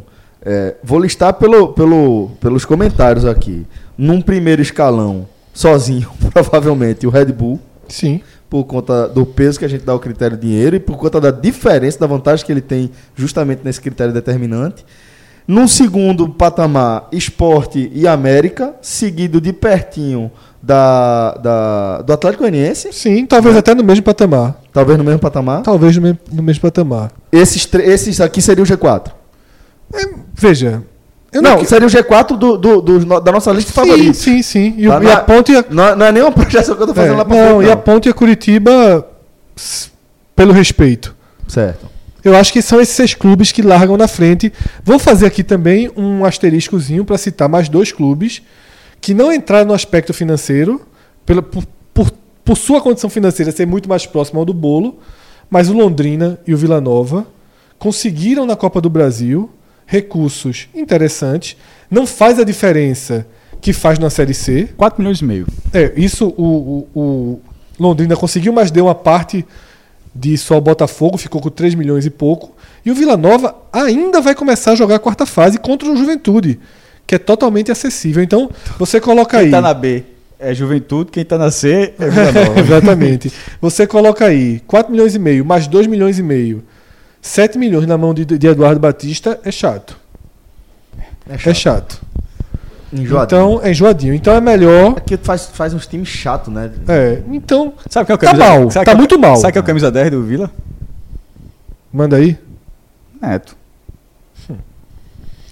É melhor deixar fora da lista dos favoritos por enquanto. Fred, Agora, antes de fechar, pra gente talvez fazer aquela conversão, né? Transformar favoritismo em acesso. Qual é a conta que esses times precisam fazer, hein? Deixa eu me readaptar, Celso, porque eu só trabalho com 45 pontos há alguns anos. É mais, viu? Ó, se chegar a 45 dessa vez largar o campeonato. É 6 milhões A de cabeça é 6 tá milhões. focada em 45. 6 milhões de cota em 2020 também. Mas vamos lá. É, é, Sabe o que é foda? 65 é ponto demais, meu é irmão. ponto demais. Vamos lá. Tiago Minhoca traz aqui a média, tá? Desse formato de disputa, 2006-2018. 63 pontos é a média do quarto colocado, tá? Tá. Tendo como máximo, a gente sempre trata esse exemplo, o Vitória, né, de 2012, que fez 71 pontos. Ainda teve um time, o São Caetano fez 71 nesse mesmo ano e não subiu. É loucura. E o mínimo também é do Vitória, em 2007, com 59 pontos. Ou seja, historicamente, menos de 59 nem pense em subir. Tá? Também pedi a Minhoca a média do quinto colocado, porque é bem importante. Porque o quinto é o que para. Você precisa, na verdade, Exatamente. de um ponto, um a mais, ponto a mais que, o quinto. né? Essa média uma vitória a mais. é, essa média é 61 pontos. O que já coloca 62 como uma margem interessante para subir. Já jogando fora aí o empate com o Oeste que Cássio pediu.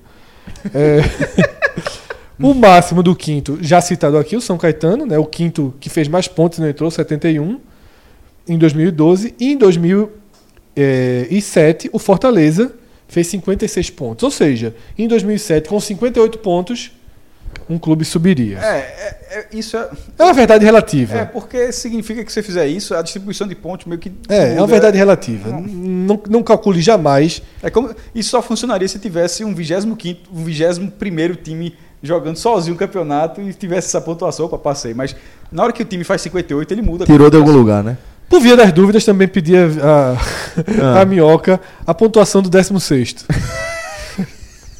Caralho, mas vamos lá. É bom, né? Importante. É importante. A média do 16 é 45 pontos. Ou seja, qualquer dúvida que precisar sobre isso a gente sabe. De có. Essa é FMI que eu sei decorado Ritmo pra de salvar. pontuação aqui. Total. O máximo que um 16 já fez foi o Ceará de 2007, 50 pontos. E o mínimo que um 16 já fez foi o Oeste de 2016, 41 pontos, tendo chegado com 38 à Arena de Pernambuco, que os últimos três pontos naquela vitória sobre o Náutico. E o 17, para encerrar aqui a parte matemática, a média é 44 pontos, tá? com o máximo sendo Icasa, caiu com 47 pontos em Isso- 2011, Isso depois de quase subir no outro ano. né? caiu com 47 Em pontos. Casa na Série A teria sido um negócio assim espetacular, velho. E o mínimo, né, o primeiro que caiu foi o Joinville, em 2016, com 40 pontos. Então, esses são aí Cara, os olhava o números. vídeo do Fortaleza também naquele momento. Esses Primeira são os meta números. tem 45 pontos, né? 45. Vamos com calma, 45. 45. Pra, pra reaprender. É aquele velho, por enquanto, 45 barra 0. depois, depois Não, Ah, 0 barra 45. Ah, é 0 barra Aí 45 e depois vai Quando chegar subir. a 45, só, ou seja, dobrar a meta. É, né? 45 barra Não é 66. nem dobrar a meta, que dobrar a meta é campeão. O torcedor do esporte começa com 45. 0 barra 45. Porque você jogar contra, se- contra ninguém da- das séries B e A significa que meu irmão custa nada ter. Depois de Um pouquinho de humildade. É, a, a- vida, a vida vem ensinando. Vamos ter 10 O do Vitória nem. O do Vitória já, já atualizou para 0,45. Não, o do, o torcedor- Manteve, né? Não, o torcedor do Vitória tá seguindo. falar. O torcedor do Vitória. Sabe o que o torcedor do Vitória tá falando aquele negócio? A paleta vai virar. É tanta merda aqui ó, que eu sou pela paleta aqui. Se a paleta me der um tracinho Pra o virar ouro. Porque se for pra, se for pra ir no sentido contrário, não vai chegar É- muita confusão. é uma pô. maratona. É, é melhor virar a paleta. Todo mundo pronto aí. O Vitória tem que dar um jeito de ganhar Mas o problema é que virar paleta o cara cai pra ser, né? Não, pô. De ruim, de coisa ruim, tipo, de, de coisa boa, de, de, de, de, de, de uma volta Entendi, todinha. Se a paleta virar pra O cá, melhor. Vitória é o time de todos os 20 que mais precisa da Copa América. Tá Ah. com a cara de campeão da porra. isso. Galera, vou agradecer mais uma vez aqui a companhia de Fred, de João, do Maestro Cássio Zirpoli, de todos vocês que aguentaram a gente nesse programinha, né? Esse Pocket Podcast. pra você ouvir enquanto tá no banheiro, rapidinho. Obrigado a todos por acompanhar aqui o nosso audioguia, mais um audioguia da Série B. Tava morrendo de saudade. Fique de olho no seu feed que tem muito programa pra você. Valeu, Figueroa, valeu, Maestro, valeu, João, valeu todo mundo. Um forte abraço a todos. Até a próxima. Tchau, tchau.